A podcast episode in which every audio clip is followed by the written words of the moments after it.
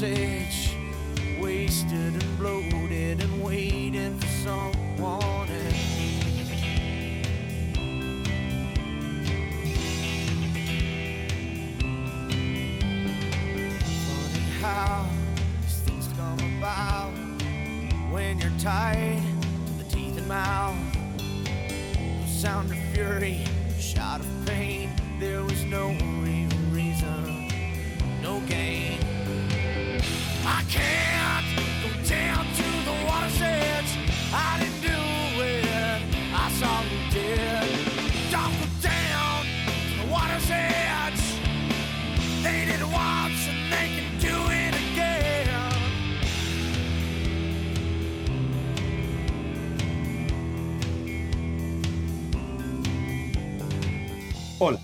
bienvenidas a todas, todos y todes a Mixto con Juego, vuestro podcast sobre videojuegos. Aquí Mariolas. En el menú de hoy, ¿qué tenemos? Pues es que es que es increíble que justamente las resoluciones de nuevo año que había dicho que quería para, eh, para esta nueva temporada hacer los programas más cortos, no hablar de, de- tanto de, mm, del puto Bobby Kotick y de todas estas mierdas, tampoco tantos direct. Al segundo capítulo ya se había jodido y en este tercero también. ¿Y sabes por qué? Porque me cago en la puta de que. Uy, qué mundo vivimos, vaya pedazo de industria se nos está quedando. Bueno, pero lo que sí que nos van a salvar es que por lo menos tenemos jueguitos, porque es que este año ha empezado. Los jueguitos con una calidad, que ahora vamos a hablar, eh, en este programa vamos a hablar de uno que parece que no, pero uff, quita, quita muchísima la tensión de, de- de todo lo mal que va en el mundo, realmente, el dar la ensalada de hostias de Sifu, eh, que quizás puede que tenga canción o no, eh, el juego, lo voy avisando. Ojo, No queréis saber cuál es. Miedo me da. Pero bueno, cae. Bueno, ¿quién está aquí con nosotros? Porque es que tendrías que haber escuchado las pruebas de sonido que estábamos haciendo antes. También ha sido antes de ponernos a grabar. Uf, es que, es que ¿por, qué, por qué no siguen escuchando a la gente? No lo entiendo. Bueno, eh, ¿quién está con nosotros? Pues por fin, eh, estrenándose en esta nueva temporada. Peluza, ¿qué tal? Pues muy bien, bonito, muy bien acompañado. ¿Cómo andas? ¿Qué has estado jugando estos mesesillos? No jugaba nada, ole. pero me he terminado un libro, ¿qué te parece? Hostia, bien, ¿cuál?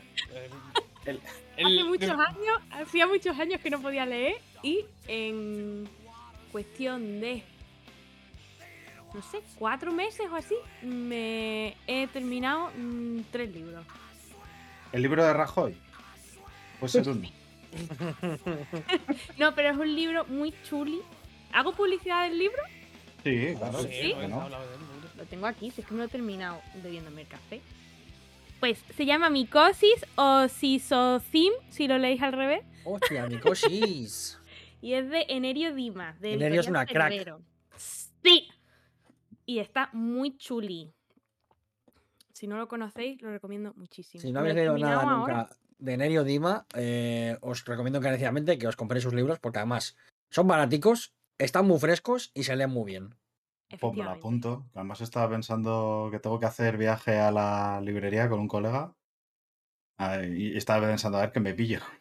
Pues mira, ahí tengo una, Pues sí, sí. una cosita. Sí, sí. Son como, como 5 o 6 pavos eh, los libros, eh, además de una, de una editorial que es muy guay, Eh, porque suele publicar en Cerbero. Y estoy eh, haciendo la de, la de los hombres manejando el movimiento feminista. ¿eh? Ha empezado eh, Pelusa a hablar del tema y le acabo de quitar yo, quita que tú no sabes. Sí, un poquito.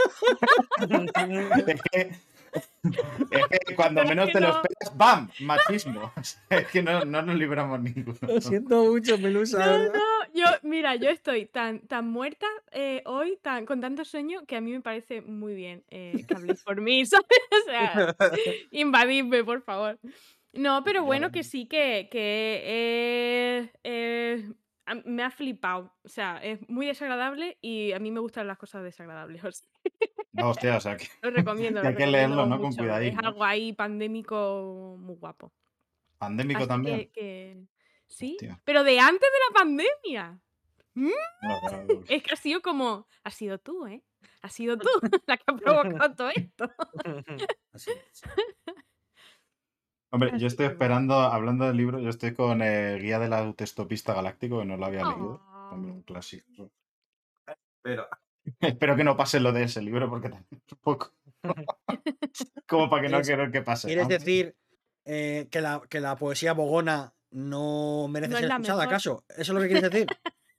Eh, diciendo eso? eh, es posible, es posible que, que mejor, que, que mejor no hacerla caer. Es que es, mm, es un poco. O sea, la poesía bogora es un poco el rap de, de- de Lolito, ¿sabes? Eh, está ahí, está ahí un poco el, el rollo.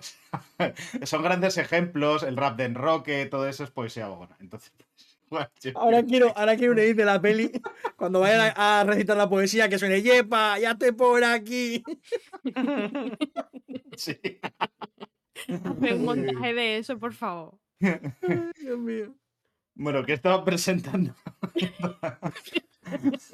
Ay, ¿quién está por aquí? Pues quien habéis oído también es a nuestro querido Kerr. ¿Qué tal, Kerr? ¿Tú ¿Qué has estado jugando estos días? Eh, bueno, eh, estaba jugando sobre todo al, al Horizon Forbidden West. Eh, me lo estoy metiendo por la cavidad anal.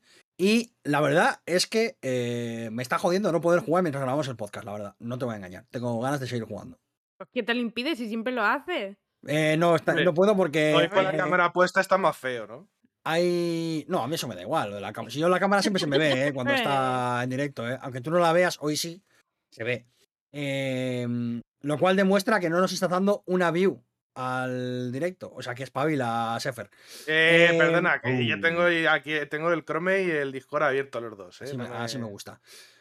Eh, no puedo, no puedo hacerlo porque em, hay mucho texto, hay que leer y hay que escuchar. Y me gusta mucho ver cómo interpretan las cosas.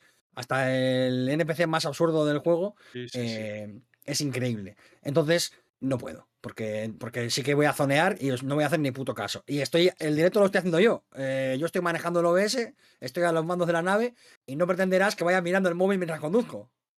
Que nos matamos. Sí, sí, yo también, yo, yo lo tengo de hecho ahí abierto, la pantalla está apagada, pero ahí está la play encendida. Yo tengo una partida del ajedrez eh, este ab- raro abierta, a mitad. Bueno, bueno, pero de Horizon hablaremos eh, el próximo día. Eso, sí. eso. eso. Y Ya, puede que ser la juegue- semana que viene. No, que puede, no va a Kerko- Que Kerko juegue después, porque ahora mismo, como él bien dice, es el conductor de- de- del programa y como, como de- dijo una sabia, no me mates, Carromer. O sea, no hay que tener... eh, Sí, claro, no- le dijo no me mates, pero no le dijo no dimitas. Y así ha pasado, Ya. ¿no? Bueno. que- Suerte de estar en el espacio, que, esto, que esto- estas referencias se diluyen en el tiempo. Bueno. Y también está por aquí Sergio, ¿qué tal? ¿Cómo estás? ¿Tú, también le has estado dando a las aventuras de los Dinobots? Un poquito, sí, me acabé el Pokémon, la historia, me queda el postgame. Jugué también al playtest de, de Switch Spots, no sé si alguno más habéis jugado. Y empieza el Horizon. que, que, que llevas cuánto tiempo sin. Ah, hostia, es verdad que está ahora. Está enseñando ahora no, mismo que Kirk no puedes enseñar imágenes, que nos banean. ¡Hala! ya Eh, nos ha, ya nos Entiendo, ha con la polla. Venga, mira. Atentos al correo que tenemos el cease and desist en nada, vamos, ahí. Eh, me igual. Que venga el Furukawa este a comerme los huevos, si quiere. Sí, sí. Total, no, tú dile. Mientras no sea de conservación de, de videojuegos, yo creo que a ellos les da igual. Siendo un juego nuevo, les da igual. Si Sí, es sí. juego viejo, ya. Ya Pues, se pone- que, a estas, que a estas alturas siguen haciendo la cosa esta de Nintendo de solo puedo jugar a las 4 de la mañana, a las 12 de la mañana o a las 8 y un ratito. No sé, joder, Nintendo. coño. Bueno, es para. Porque es para probar los servidores. Eh, Supongo que tiene sentido, pero bueno. eh, o sea. Pero bueno, Nintendo siendo Te- Nintendo. Tendría más sentido también eh, tener el juego terminado cuando lo sacas. Bueno, pero claro. Sí. eh, ¿Para qué? ya, bueno, pero haciéndolo sí. así, das la imagen de que estás dando contenido gratis. Sí, sí, sí, la verdad es que. Gra- gratísimo. Mm. joder. Ni- Nintendo gratis es una cosa que va de la mano, es una cosa que asocias así al instante. Sobre todo últimamente. Te dan conten- contenido gratinado, es lo que te dan. Eh, porque te lo regalientan y te. Bueno. No, no, no, no, lo expliques, que estaba bien. Gracias, gracias, Mariela, gracias. Sí, de verdad que Qué, desgraciado. mano- qué manera más, más fácil de llamarnos idiotas a todos, ¿eh? Vamos. Es que es gratinado porque eso, porque claro, tú cuando metes algo en, eh, en el horno, pues se gratina. Y Espera, Nintendo, espera, que viene otro. pues, lo, Ah, pues lo no hace varias veces, porque saca muchas veces los mismos juegos. Es, es por eso. Claro, claro. Ahí está la gracia. Sí. Sí, sí, con una desde mixto con juego. No, no, es que eso ya no se explica el no, chiste. Ha explicado la explicación del chiste. Qué peor. Es una, ¿Puede, una persona mayor. puede alguien sacarnos de este agujero, por favor? Sí, y ese quién va a ser Raúl, que es quien nos ha metido. ¿Qué tal, Raúl? O sea, ¿Qué se está jugando? Yo he estado jugando pues al Horizon, que me estaba turbo flipando, estoy enamorado del juego ahora mismo, y, intenta, y también, más que jugar, intentando jugar a Lost Ark, pero bueno, Mm. se, ha, se ha intentado. pero los Ese- servidores dicen que no se siendo- puede. Sigue siendo el haciendo cola simulator. Exactamente. eh, básicamente, si entras por la tarde, pues no puedes jugar, porque hay colas de 2 3 horas fácilmente. Y así todos los días. Y no, Hay, que, hay que jugar de madrugada. y, joder, no, claro. y no tiene pinta de que lo vayan a arreglar, así que me da a mí que este juego no voy a seguir jugándolo mucho más. Una pena. Bueno, a ver. Por lo igual menos se es amplían gratis, ¿no? servidores, Algo pero- es algo. No era el tema, han creado servidores nuevos y tal, pero no han liberado los que ya están creados, no han no han aumentado los que ya, los que ya existen. Entonces, no. Eh, son unos cracks porque han hecho servidores nuevos, desastre. pero no te puedes mudar de momento. En plan, eh, no puedes mudar tu personaje. Es como, bueno, pues entonces, de que, o sea, es decir, si yo tengo una carretera por la que se me atascan los coches y, hago otro carril y meto más coches, eh, estoy en la misma situación de antes. O sea, que decir, siguen los mismos coches atascados. No, porque bueno, bueno. tienen más coches y cobran más coches. Más el peaje, problema claro. lo tienen los coches, no tú. No, el tema es eso, tiene- tienes una vía, un carril, una carretera que va de un sitio a un sitio. Y dices, esa carretera se llena de coches. ¿Qué voy a hacer? Otra carretera, pero esa carretera va de, de otro sitio a otro sitio distinto, no tiene nada que ver. Claro. Así seguro que se arreglan las cosas. Pues Me esa es encanta la idea, de eso es lo que han hecho. Raúl explicando las cosas que. Las referencias, los chistes. Es como el- la voz en off, o sea, es en los comentarios del director. En este momento de- de- del programa decidimos hacer un chiste. Yo me imagino a mi madre y a, y a Raúl juntos mm, explicando los ¿Cómo? chistes y la explicación del chiste y, y volviéndolo a explicar y eso sería una maravilla. Eh, tiene- Tienes la mente sucia, Kerk. por favor, Pelusa, no pides frases con. Yo me imagino a mi madre y a Raúl juntos. Y hagas una pausa ahí. Qué mente más Joder, pues que tenía que respirar. Ha sido una imagen muy bonita. Está sobrevalorado respirar, la verdad. Sí, sí. Ay. Yo ya me quedaba así. En fin. No sé para qué empezar. Bueno, bueno. Que Va- yo- vamos a empezar con yo, la. yo pido que este programa lo terminemos rapidito, media hora a tope, que quiero volver a jugar en Malsalón a jugar al Horizon. Así que venga. Yo ya he dicho. Despachando, yo- venga, rápido, venga. Y aviso de nuevo, a las 9 de la noche, estemos donde estemos en el podcast, si esto está en directo, corto automáticamente sin decir nada, porque a las 9 de la noche eh, hay derbi vasco y aquí el furbo se respeta y el furbo siempre gana. Bueno, no Entonces- puedes silenciar, dejas el ordenador ahí encendido No, y silencias. y A las está. 9, No, a las ya, ya 21.00, está, ya está. yo le Lo doy a estoy stop diciendo. streaming. Procura que sea rapidico. Venga, ala. Ala, tres venga. Vamos, rápido. Venga, venga. Ole, Es ole. que, Venga, que- que venga, la, venga, la- la vamos, censura, macho, no nos dejan estar aquí cuatro horas haciendo el idiota. No, tú te puedes quedar si quieres, ¿eh? que Sin, ser sin tres streaming, horas y no, tú te puedes quedar, Pero, no te digo que vayas. podríamos continuar con el programa, por favor. que tenemos todos mucha prisa. ¿Sabes qué es lo que pasa? Que los programas en los que decimos esto hay que hacerlo rápido son los que más lentos son. Ya, ya, yo, yo he dejado que la bola siga este porque. Bueno, vamos a empezar Además, con las noticias. habiendo gatos de fondo en la cámara de Maxi, no. ¿quién quiere seguir? Nos no. quedamos así. O sea, Sergio tiene Con una el capacidad de son cuando un creo que poco empezar- sombras así tenebrosas. ¿Ya? ¿Ya? ¿Podemos? Vale, venga. Vamos. Este va a ser un programa de bloques, así que vamos a empezar con el bloque Ubisoft. Programa ¿Qué ha pasado con Ubisoft? Que ha habido, ha presentado sus últimos resultados financieros.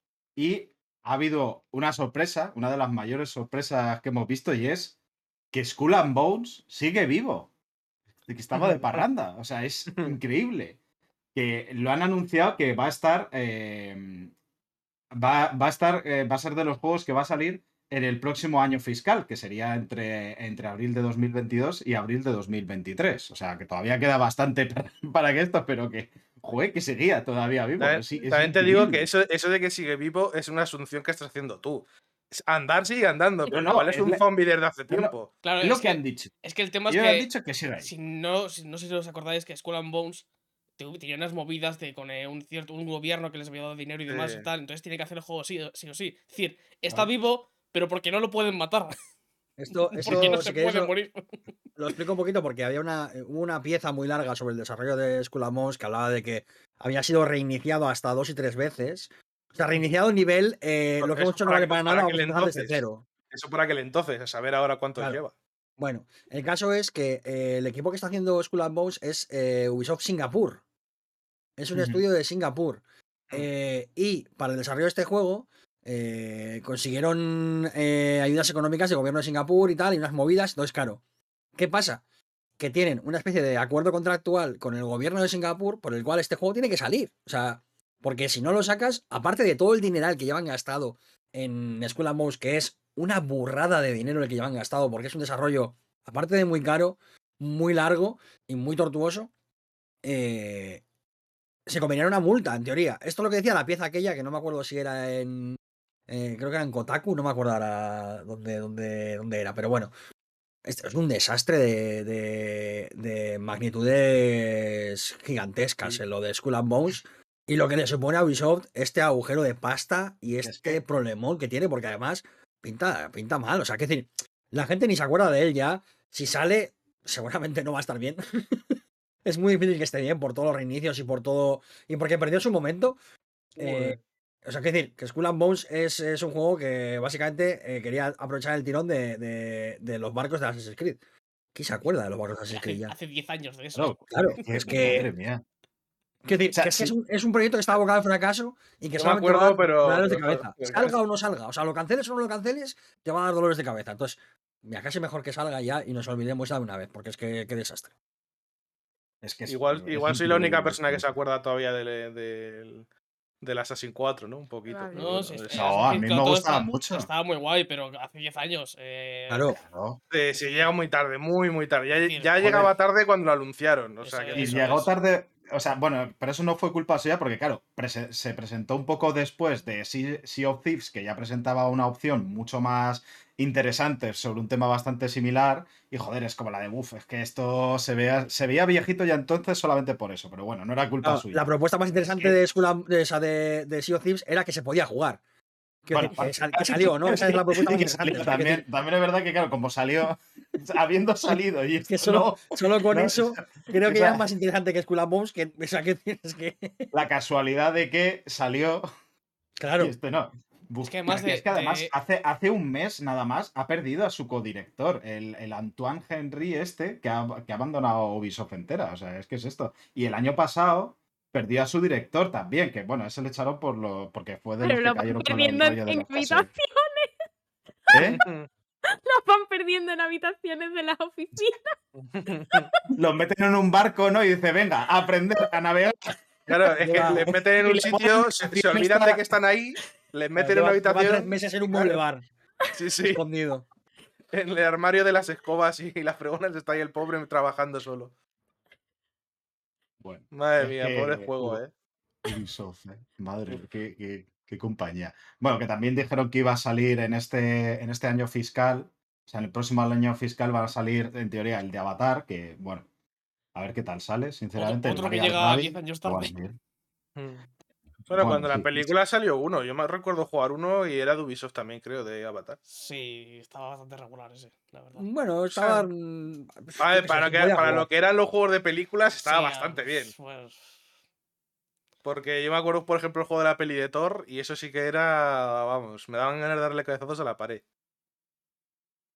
Pues con los que igual también se quieren dar cabezazos en la pared son eh, a los directivos de Ubisoft porque este hay una cuestión que ha salido también en este informe financiero y es que las ventas de Ubisoft han caído un 31% eh, con respecto al, al mismo periodo del año anterior, que es como se compara esto.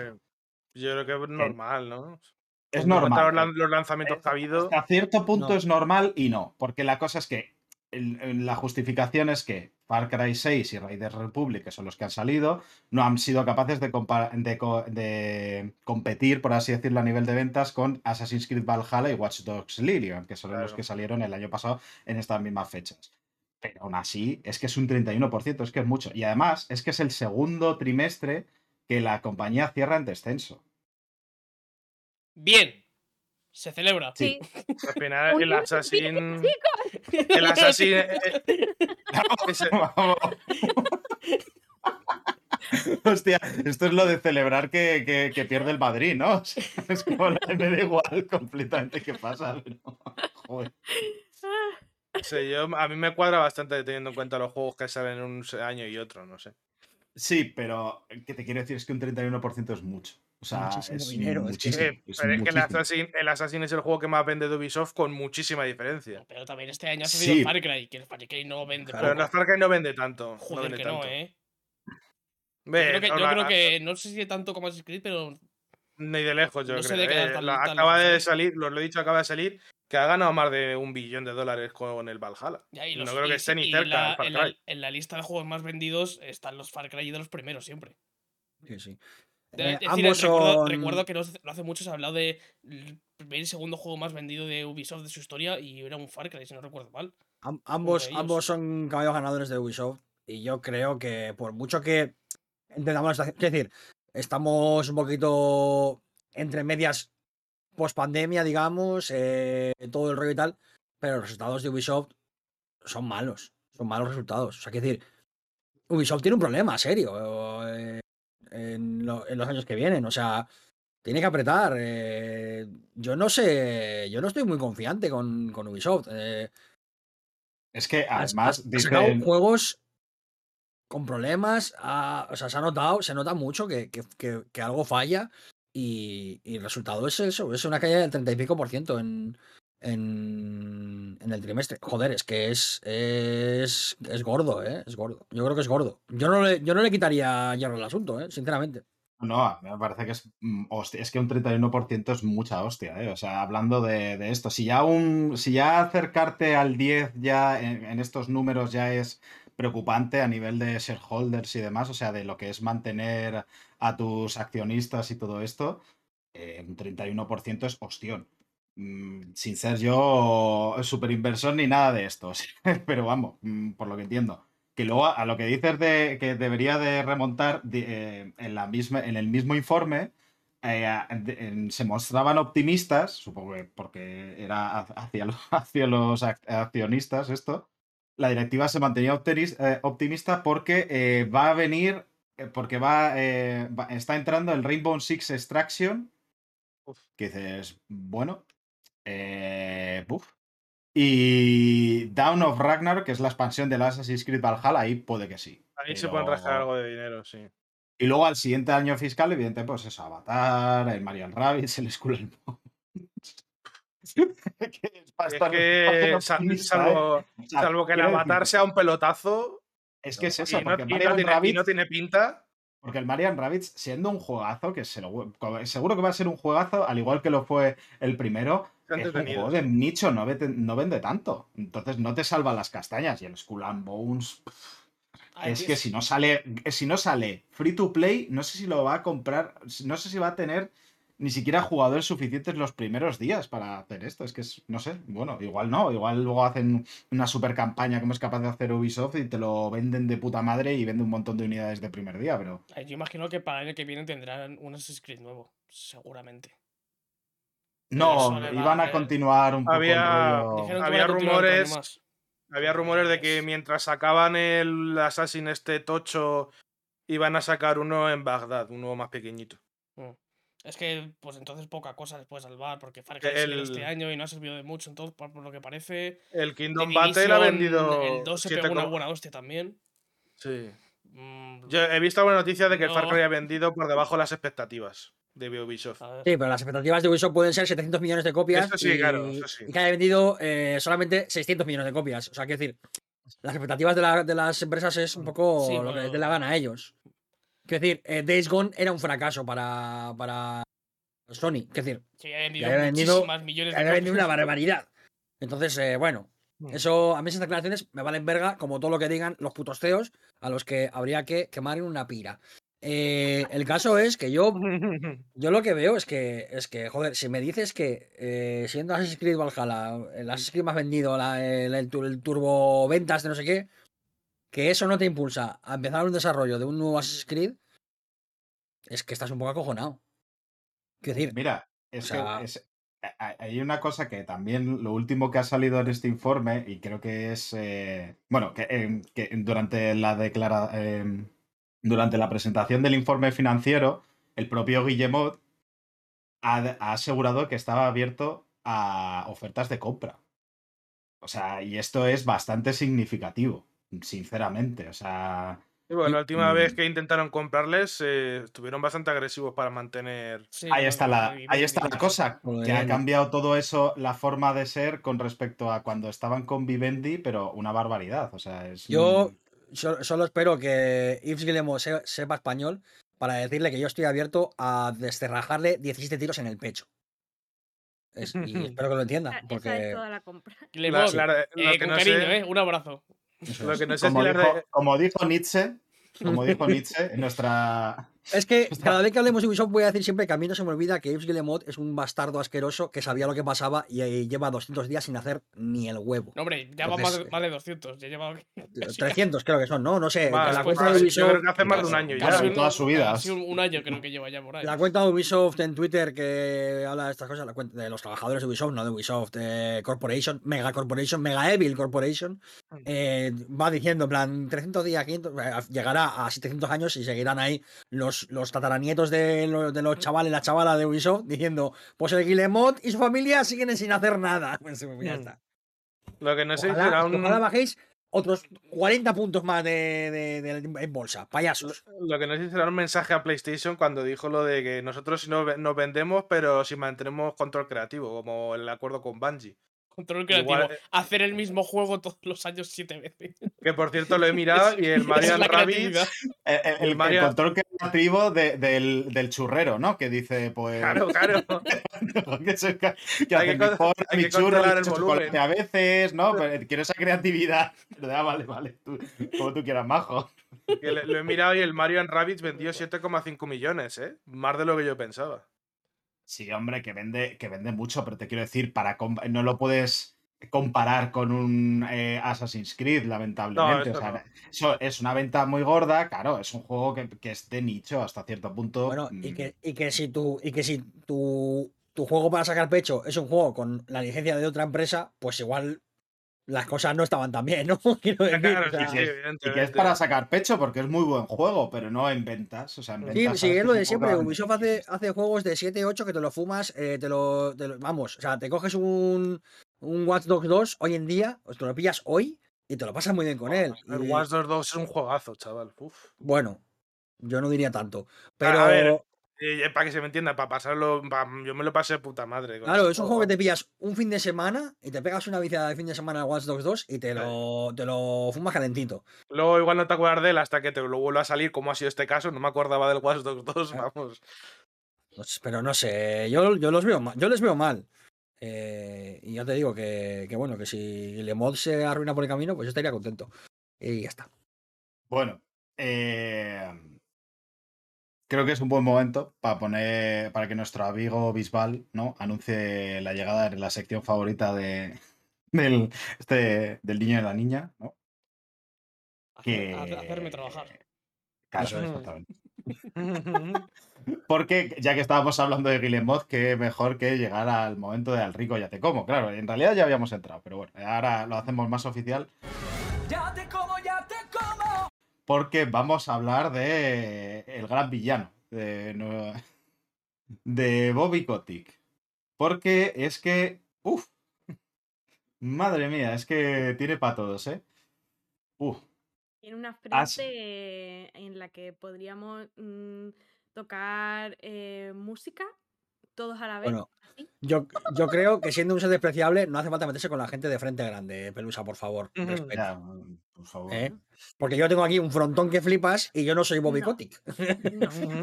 Mira, yo he hecho en barro cosas de, en plan, mm, cabeza y tu frente no es comparable a la de este señor ni a la de Goya. Que lo sepa. Ah, Porque tenía que hacer Oye, Está bien saberlo, está bien saberlo. Mira, Marco Antonio Di Forelli participa por primera vez en el chat para decir Kotick payaso. Muy bien, esa es la gente que nos gusta que se quede, que participe. Eso, es lo que se tiene que decir, cabros. Es que. Bueno, eh, ¿qué ha hecho Kotick? Eh, ¿Qué ha hecho el niño Kotick- ahora? A ver. Sí, sí, es un poco eso. Frontón Kotick, como lo ha bautizado ya Pelusa, ahora mismo. ¿Qué ha hecho ahora? Bueno, pues resulta que Kotick tenía no una, sino hasta dos compañías secretas en las que, eh, que usaba para gastar grandes cantidades de dinero para apoyar campañas del Partido Republicano. Esto es un poco complicadito. Que bueno, eh, ya nos podíamos imaginar, siendo rico en Estados Unidos, por dónde podía cojear, pero bueno, también es cierto que. A ver, te siendo podía caer rico en cualquier sitio, también te digo, no solo en Estados Unidos. Sí, pero siendo tan despreciable. Pero un es momento. poco- ¿Esto, ¿Esto quiere decir que Bobby Kotick es un social justice warrior porque está metiendo la política en los videojuegos? No, porque la mantenía separada en una compañía secreta. Porque es, un tío muy. le- Claro, sabe, sabe es- mantener separado. Eh, sus sabe es secreta sabe como la villa de Conoja, no pasa nada aquí. Ojalá se llamase. eh, eh, ojalá se, cono- se llamase Conoja el, eh, la empresa, pero no. Tenías que hacer, tenía- tenías que hacer un YouTube para entrar por la puerta. ¿no? Claro. En vez de tarjeta de seguridad, ahí. Hostias. Sí, sí. eh. Tenías que hacer. Yunon Busting no Jutsu, ¿no? Es el, el romper, romper eh, sindicatos no Jutsu. Es el, el bueno, el que, el que te deja entrar ahí. Bueno, eh, como decía, no se, llama, no, eh, no se llama Konoha ninguna de las dos, el nombre es un pelín más aburrido. La primera se llama Norgate LLC. LLC es el tipo de, de compañía, este, este mm, forma de, de hacer compañías que es Limited Liability Company, que bueno, es un rollo como una sociedad limitada, vamos. En esa, en ese tiene otra serie de cosas, pero bueno. Eh, eh, que contribuyó con hasta 500 mil dólares en dos choques separados, importante, eh, a la Senate Leadership Fund, que durante el ciclo electoral de 2020, es decir, que estaba apoyando al bueno de, de Tramposo, pero bueno.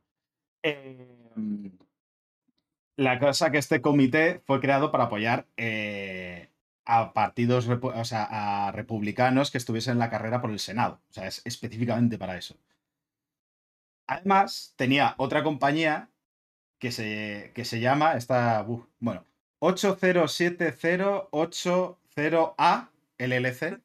O sea, sí, el, hijo, el hijo de los más Sí, se llama así también, ¿no? Se llama numeritos. un Parecido. poquito sí. así, sí. O sea, este, este nombre tan... tan de- Es que es como la dar esta, las publicidad. cuentas estas de Twitter huevito que tienen un nombre y 800 números aleatorios. Pues es huele, lo huele como muy legal todo eso, ¿no? Sí, sí. Legal, Legales. es decir, cero sorpresas en que, en que el señor que vota a un tipo que dice grab them by the pussy eh, ocultase casos de, de, de abuso a, a- a empleadas, ¿no? Es decir, o quisiera amenazar, o, sea, o amenazarse, perdón, con matar a su exsecretaria, ¿no? Pues eh, quiero decir, o sea, no le, le podemos decir muchas cosas malas a Kotick, no le podemos decir que sea incoherente. No. Bueno, a ver, dentro, dentro de lo que es... Por lo menos para adentro. De cara a la galería. O sea, Claro. quiero decir, en su papel de villano, de, de, de superhéroe, realmente, joder, eh, es un villano canónico. No es uno de estos que, que es. tenga alguna backstory que digas, ay, me hace sentir empatía con él. No, no, es canónico de, mm, joder, hay, hay que derribarle, hay que... Como, de, como dice. José, José en el chat, eh, Pufardo, sociedad limitada. Sí, sí, es que, es que literalmente, o sea, Esa, esa está, esa está Literalmente pillada- no, me quiero, no me quiero esforzar, o sea, es, es una contraseña. O sea, yo creo que se confundió la contraseña para entrar es, es, el, la- eh, o sea, es el nombre que quería ponerle a la compañía y lo, y lo puso al revés, porque no entiendo el nombre. este, Es que pero esa no la pudo componer José porque Pufardos SL está ya cogida por cierto partido eh, de Génova. Entonces esa no la pudo, Sí. no la pudo poner. Bueno, Eh, Pues nada, esta compañía de, de nombre de números eh, hizo donaciones también por valor de hasta 100 mil dólares, una cosa así. Eh, la cosa es que eh, usar estas LLCs es como muy habitual dentro de los donantes a campañas políticas en, en Estados Unidos para evitar precisamente que se le que, que- que haya escrutinio externo y evitar que se sepa quién está donando. Para ser Esto facha sin que te llamen facha. no, Vamos. no, no solo es para esa facha que te llamen facha, sino para poder donar tú, pero que no se sepa que eres tú el que dona a título Pues personal. eso, eso, claro. Pero no es una cuestión de, de que no sepa que soy facha, sino de- también de cuánto dinero estoy dando a un partido, hacia dónde va ese dinero y qué estoy. Y qué estoy... Igual es eso, que, que- igual está menos limitada la cantidad por el LLC que por haciéndolo a título Además, personal. eso, tú, tú personalmente puedes donar menos cantidad. O sea, tienes un límite más bajo, creo, si no estoy Mm. equivocado. Me suena que sí. Al, al final, esto es, lo que- es poner el tubo gordo hacia la sede del Partido Republicano y echar billetes. Mm. Y venga, y venga, billetes. Y así. Bueno. O sea, porque realmente como este tío al fin y al cabo es una figura pública al cargo de una compañía tan grande, si de pronto se supiese esto, esto puede afectar a sus ventas. O sea, del lo que decir, Kotick vale, no es que este sabe es que- esto. Lo que Coti no sabe es que si estableciese eh, Activision en el espacio, ahí ya nadie le podría acusar de ningún tema de eh, Claro. político ni nada. O sea, desde el espacio todo vale. Como Es este que ese es nuestro. Si fuese un, una LLC, si fuese eh, mixto con juego In the Space eh, LLC, entonces no tendría estos problemas. Pero eh, es que, bueno, nosotros nos quedamos aquí abiertos a que nos den unos milloncejos. No siempre digo que nunca está de más. Si queréis hacer bueno. una sociedad secreta para, para pasarnos cientos de miles de euros, eh, hablamos. ¿eh? Un MD por Twitter, lo que sea, y lo vamos hablando. Ah, La una cosa con, con curiosa. un millón de euros se, se, se silencia la conciencia mucho más fácil, ¿no? Joder, ya ves, eh, joder, yo me la como con patatas. me hago un sándwich entre billetes, claro, ahí. Un poquito de verde hay que echarle al sándwich, si no, no sé qué, no entra bien. Eh, Ah. que una de las cosas que se había visto también es muy curioso para, para, lo, para el nombre de Pufardos SL, es que, es que cuidado, porque es que tanto Norgate como 8070880A eh, estaban listadas en la misma dirección en California. O sea, como la de, uy, ¿por qué se sobreponen esta gente? O sea, están en la misma dirección la- las dos empresas. Coleguitas. Coleguitas de Eh, oficina. por- ¿Por qué se? Bueno. Es coworking. Ah, es por Claro. eso. coworking, claro, siendo el mismo, Es porque un, está es un solo de empresas, ¿no? O sea, Claro, claro, es como es él y él mismo, es Claro, normal que donde vaya haga coworking. O sea, es Imagínate una no persona-. Eh, Con las dos empresas en el mismo edificio y está en la planta arriba y se baja en el ascensor a la otra. Venga, vamos a trabajar. Y así todo el día subiendo y bajando. No, no, de mesa a mesa, directamente. Claro, claro. Tiene una mesa delante y otra detrás, como Neil Peart, la batería que tenía por delante y por detrás, pues igual. Va girando así. Ahora soy 008, no sé qué, no sé cuántos. Ahora Norgate. diarrea mental. Madre mía. No, y que se cambie el gorro, ¿sabes? Que haga, Sí, que es haga que un esto cambio- es de- que hiciese un cambio de vestuario total. Para... Y la leyenda de. Sale en, en la leyenda de Ang, ¿no? En Avatar ah, no hay un pueblo en el que uno Que es, el el que- barquero que y luego es- tiene la tienda y se Mm. cambia el gorro y ya está. Pues Claro. eso. Que haga como Ash Ketchum, ¿no? Que se gire para atrás la gorra. Y ya sí, claro. Y cambia de personalidad y todo. que eso, de repente Ay. pone un, ace- un acento eh, canadiense. o por ahí. Sí, sí. Acento gallego de repente. Pues vamos a gestionar la empresa.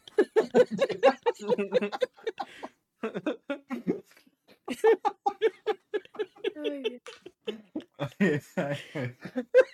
Ay. Madre mía, qué abusos, ¿eh? Habría que hacer algo, porque claro, es que uf. Ay, Madre mía. Bueno, pues después de saber la doble identidad de Bobby Kotick como gallego gestionador de empresa de Frontón Kotick. Claro, es que está Bobby Kotick y Frontón Kotick, que es el. Claro, es que todo, todo se une, es que, joder, somos un podcast de, que- de, de actualidad, de descubrimiento, vamos, que nos tiene que fichar. eh, Esto es prensa del videojuego. eh, eh, Sí, sí, sí, a uf, es que, más periodismo. bueno, Más periodismo, por favor. ¿Más perio- ¿Quieres más periodismo? Pues mira, una cosita, una noticia que es, que es además, eh, de- está recién salida, la he tenido que meter ahí en la escaleta eh, de última hora. Eh, estaba escribiéndome aquí la- el resumencillo antes de empezar. Eh, Breaking- y que es news. bastante... va- es Breaking news, ¿no? news, es breaking news. Bueno, breaking news es para que los haya sacado, yo lo copié. yo, ¿viste? O sea, es, es breaking news, pero bueno, sí. Eh, copy news, eh, que es un poco nuestro estilo, ¿no? bueno. Eh, y esto es con respecto a la compra por parte de Microsoft de Activision. Y es que las conversaciones para iniciar la compra, que siempre se había dicho, Buah, esto tiene que haber sido mucho antes, de esto, este, tipo de compora- este tipo de adquisiciones se hacen desde hace muchos meses, porque es lo normal realmente, o sea, eso no es, eso no es verdad. Pues resulta que comenzaron tres días después de las acusaciones de acoso. Esto es una cronología. que- esto es una cronología que ha publicado Kotaku a- a- hace- hace poquito por esto. Sobre el proceso de adquisición. Eh, y es porque eh, hay un trámite burocrático para, para completar la adquisición, para que se pueda dar adquisición y se tiene que publicar. Y ahí lo han estado mirando y han cotejado fechas y dicen, hostias, pues, ¿qué pasó? Pues a ver, el día 16 de noviembre fue cuando el Wall Street Journal eh, em, se hizo eco de los problemas internos, internos de Activision, surgió toda esta mierda y demás. Dos días después, Phil Spencer, el Tito Phil, escribió el correo interno este a empleados de Microsoft y Xbox, ¿no? Eh, diciendo, bueno, pues eso, que, que van, a, eh, van a evaluar, reevaluar las relaciones entre ambas compañías y todo este rollo, ¿no? El rollo digno de, uff, es que esto no se puede, esto no puede ser. Pues el día siguiente, el 19 de noviembre, Phil le pegó una llamadita a Kotick para decirle que el Satya Nadella, CEO de Microsoft, quería hablar con él. Oye, eh, Bobby, que es que mi amigo aquí quiere hablar contigo. Y diciéndole que Microsoft estaba interesada en discutir sobre oportunidades estratégicas. Nadella llamó a Kotick para decirle que esas oportunidades, casualidad, era adquirir la compañía. Es Son todos, son todos una banda de trileros, estafadores, ladrones y asquerosos, pero todos, del primero al último. Es que es increíble. Las declaraciones de Phil Spencer diciendo nos vamos a replantear nuestra posición con respecto a Activision, mis Sí. cojones 33. Son Es todos claro. unos, unos caraduras, todos, del primero al último. Es que, y sé que este comentario es como muy de, de cuñado, de, ay, mira, los políticos son todos unos ladrones. Pero es que en este caso, todos son, son unos, todos unos, o sea, te, te venderían arena en el puto desierto, No tío. Es que, es, es que son todos iguales, son, son, deberían extinguirse los teos, de verdad, te lo Es juro. ¿eh? que hay que, qué tipo de persona hay que ser para por detrás decir esto, ir de colegas y de cara al público, no, no, vamos a revaluar, porque esto, esto de decla- las declaraciones estas de vamos a revaluar, probablemente se produjeron después de llamar a Activision. No, me- no no, recuerdo no. fechas. No, no, no, que es que les llamaron, o sea, después de decir eso, Phil llamó a, a Kotick. Al día siguiente de hacer esas declaraciones, llamó a Kotick. Lo dijo No, no, después. Es antes. Cuando No, llama, es incluso. después. No, no, es después. Pero no O sea, es primero el correo de a los empleados, luego llaman a Activision y luego ya es Eso, cuando eso. hacen las Sí, sí. declaraciones públicas de No, no, no, vamos a revaluar. No, no, lo de revaluar era dentro del correo interno. O sea, ¿no? es que ¿No, eso no se lo hicieron filtró- público cuando, cuando no, no, PlayStation lo filtró- dijo? No se sumó No, no, se filtró, se filtró a la prensa el correo interno. O sea, fue un. Mm. Fue un.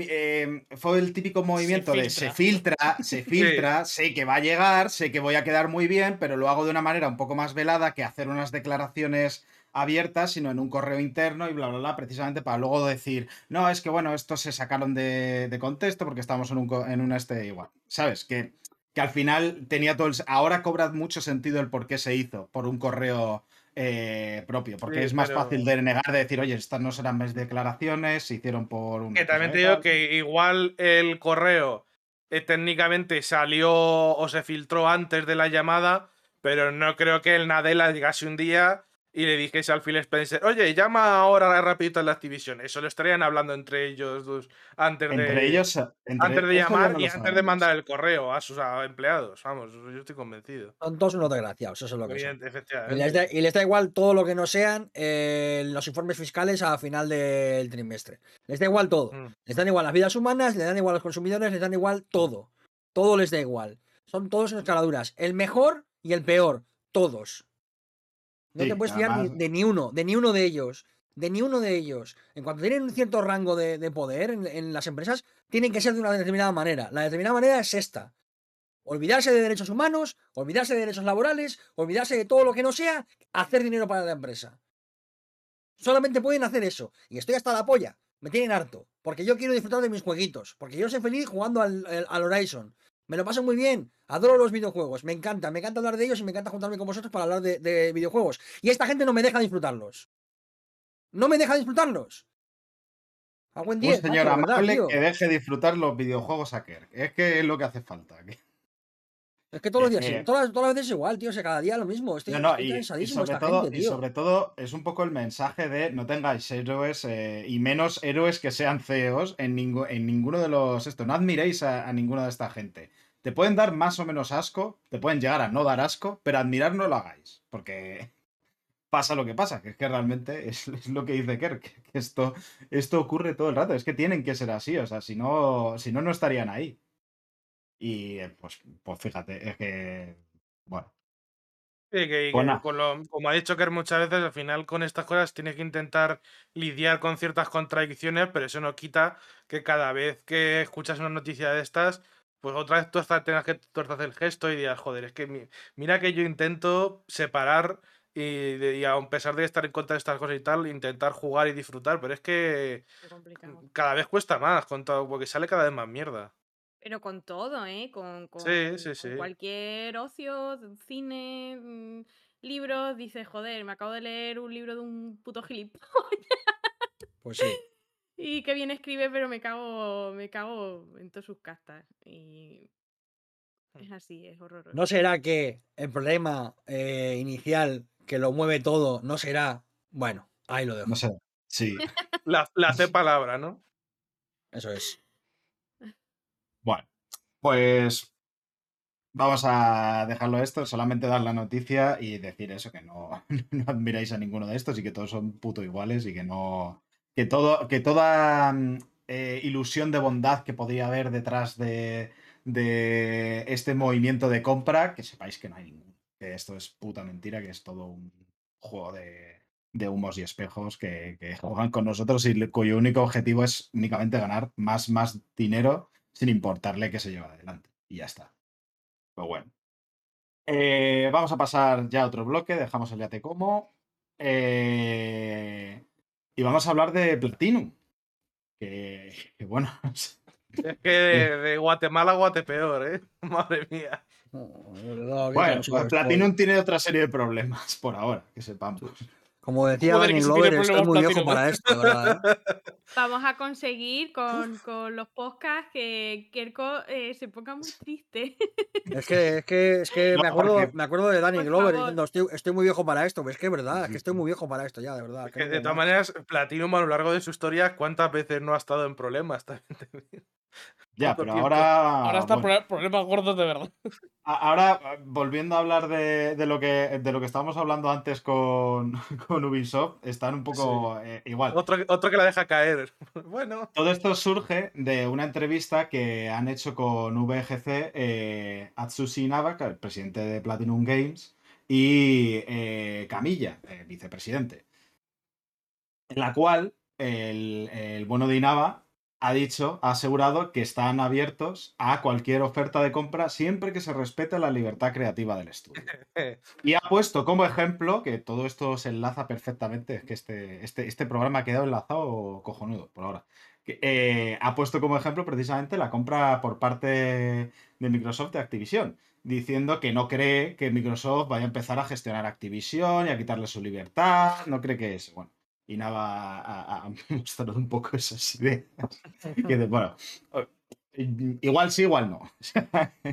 Pero vamos, que ellos quieren, que, que si les compran, que si después del Babylon's Fall alguien les quiere comprar, que ellos están abiertos. Ah, Es que normal, que- están es los pobres ahora mismo comiendo cinturones, porque es que. Pinta, pinta ostión el Babylon Fall, Joder, pero pinta esa un una hostia de un tamaño. No pinta hostia, pinta, pinta a que es más feo que un pie. Es una cosa que no tiene sentido. Lo feo que es ese juego, eh. Madre cierto, mía. un, pe- un pequeñito inciso, que acaba de entrar Tomate en el chat y decir que muchas felicidades, que es su cumpleaños hoy, que estamos grabando. Muchas felicidades, Tomate, ahí venga. Tomate, Bueno, eh, y te deseo bueno, que no acabes en una ensalada. Ese es mi deseo. ay. Eh, volvemos para esto. Y además Eh, este año queda una, una fecha bastante bonita, ¿eh? 2002-2022. Una fecha muy bonita. Es, es un número de. Es un número, sí. de coches. Es un número. Eh, Es una empresa de Bobby Kotick, ¿no? De pronto. también. Ah, Ay. Tía, ¿te imaginas que la empresa esa que tiene es el cumpleaños del Bobby Kotick? La, la fecha. Sí, o una, una fecha ahí random. O el número de la seguridad social que se la, no se acordaba ¿no? y lo apuntó ahí o algo de eso. O la cantidad de kilos que le suba la polla, por ejemplo, también. Sí, por Ah, sí, porque- también. Los litros de sudor que tiene, lo- que ha expulsado sus huevos desde que le echaron en este. A ver, volvemos a Platinum. Que, eso, que quieren ser comprados. Otra de las cosas que ha dicho también en esta, en esta mm, entrevista es que eh, se extraña la- las pocas adquisiciones que se realizan dentro de Japón, dentro de los estudios de Japón. Que, también es verdad. Que no. mm, Que, que se- que le parece raro que las compañías japonesas sean tan pasivas. Supongo que exceptuando Sony, vamos. Pero... No sé, yo creo que es bastante típico de, la, de un poco de Japón, ¿no? Son siempre como muy, muy por libre, también muy, con mucho orgullo siempre. No sé, eso de que les compren y tal, no creo que les haga mucha gracia. No sé por qué me he imaginado a las empresas japonesas diciendo, no es como que quiera que me compre, es banca. Claro, es que en realidad no es que no, se, no quieran ser comprados, es que son no socialmente ineptas. No Son para- empresas chundere. Sí, no se quieren hacer las blandas ni nada de eso, ¿sabes? Eh, tengo que dejar de ver los ojos ya, de verdad. Sí, por favor. Deja de. Me está, me está afectando. Ay. Bueno, y que también, por cierto, esto eh, con- eh, contrasta bastante, hablando, hablando un poco de lo que, de lo que había, habíamos dicho antes con Ubisoft, porque contrasta mucho en- con otra entrevista que había dado precisamente este medio también en 2020, en mayo, eh, que, donde aseguró el propio Inaba que no estaba interesado en escuchar ofertas de compra. O parece que han cambiado. esa- y esto es un poco. No sé cuánto tiene que ver la compra por parte de, de Microsoft de Activision en cómo ha cambiado la visión de. en cómo ha podido causar efecto dentro de esto. Que no, Yo creo no que es- más que eso es que estar en la mierda y, y Sí, es un mensajito de por favor, queremos, de- como ha dicho Maxi, estamos comiendo demasiado cinturón, queremos, aunque sea un filetito de vez en cuando, un arrocito de acompañamiento, ¿sabes? Yo, Yo, qué sé. yo creo que más que estar en la mierda, que bien no están, pero creo que más que estar en la mierda, creo que es que ahora mismo los proyectos que tiene y que quiere hacer Platinum tienen casi presupuesto de AAA y ahora mismo eh, es inasumible el, el presupuesto de los juegos para, para una empresa como, como Platinum que, que vive en el AA prácticamente instalada y, o incluso a veces tira incluso hasta para, más para abajo. Y creo que ahí se dan cuenta de que, de que no pueden competir en el AAA porque no, porque no llegan, no llega, o sea, no, no venden tanto ni, ni tienen tanto nicho como para, Es el tema. claro, como para poder financiar un AAA como está la industria ahora mismo, con lo que valen, con los valores de producción que hay, que son absolutamente altos y que no tiene sentido. Y al final creo que eso también te abre un poco la posibilidad de decir, bueno, eh, a ver qué tal. Lo que pasa que a ver quién es el guapo o la guapa que compra Platinum y les aguanta.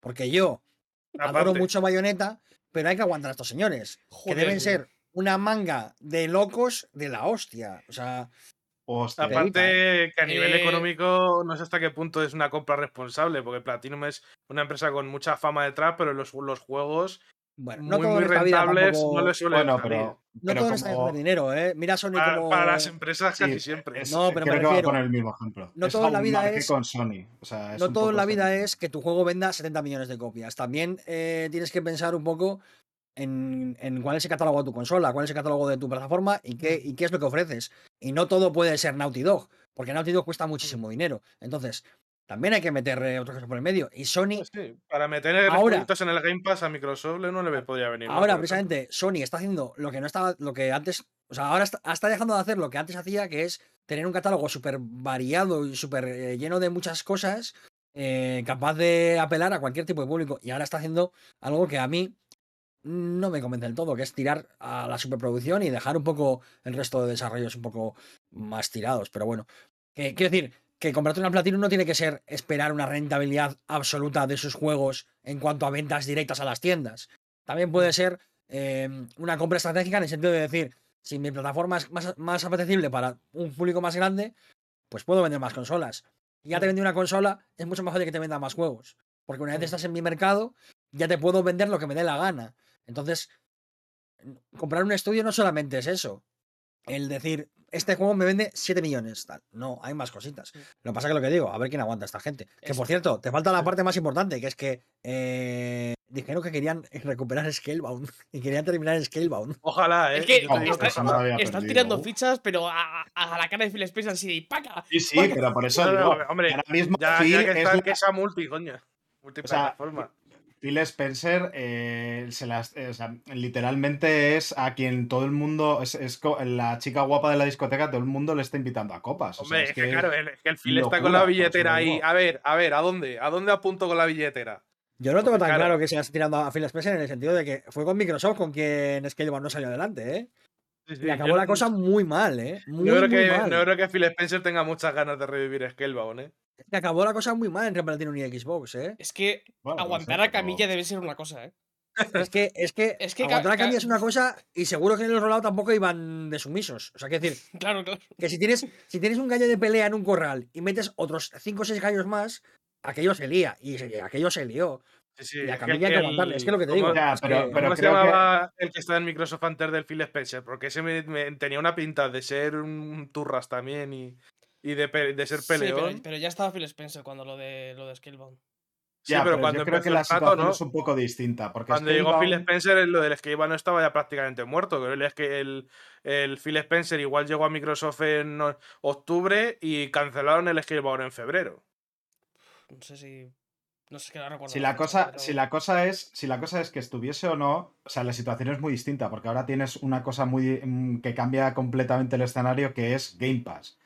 Scalebound como juego de Game Pass puede ser una buena a- adición, sin embargo, como juego que tiene que vender por sí solo es distinto. Y entonces sí que el, el resucitar ese proyecto sí que podría ser interesante Sí, para pero Xbox. ¿cuántos, Igual millones, igual- ¿cuántos millones hay que meter para resucitar a Scalebound y que sea jugable? Pero que ya no, ya no solo los millones, es que si tú sales a malas con una empresa de esa manera, que es que, es que Hmm. no fue, no fue decir, oye, mira, esto no sale adelante, cancelamos. Bueno, pues lo sentimos, tal. No, no.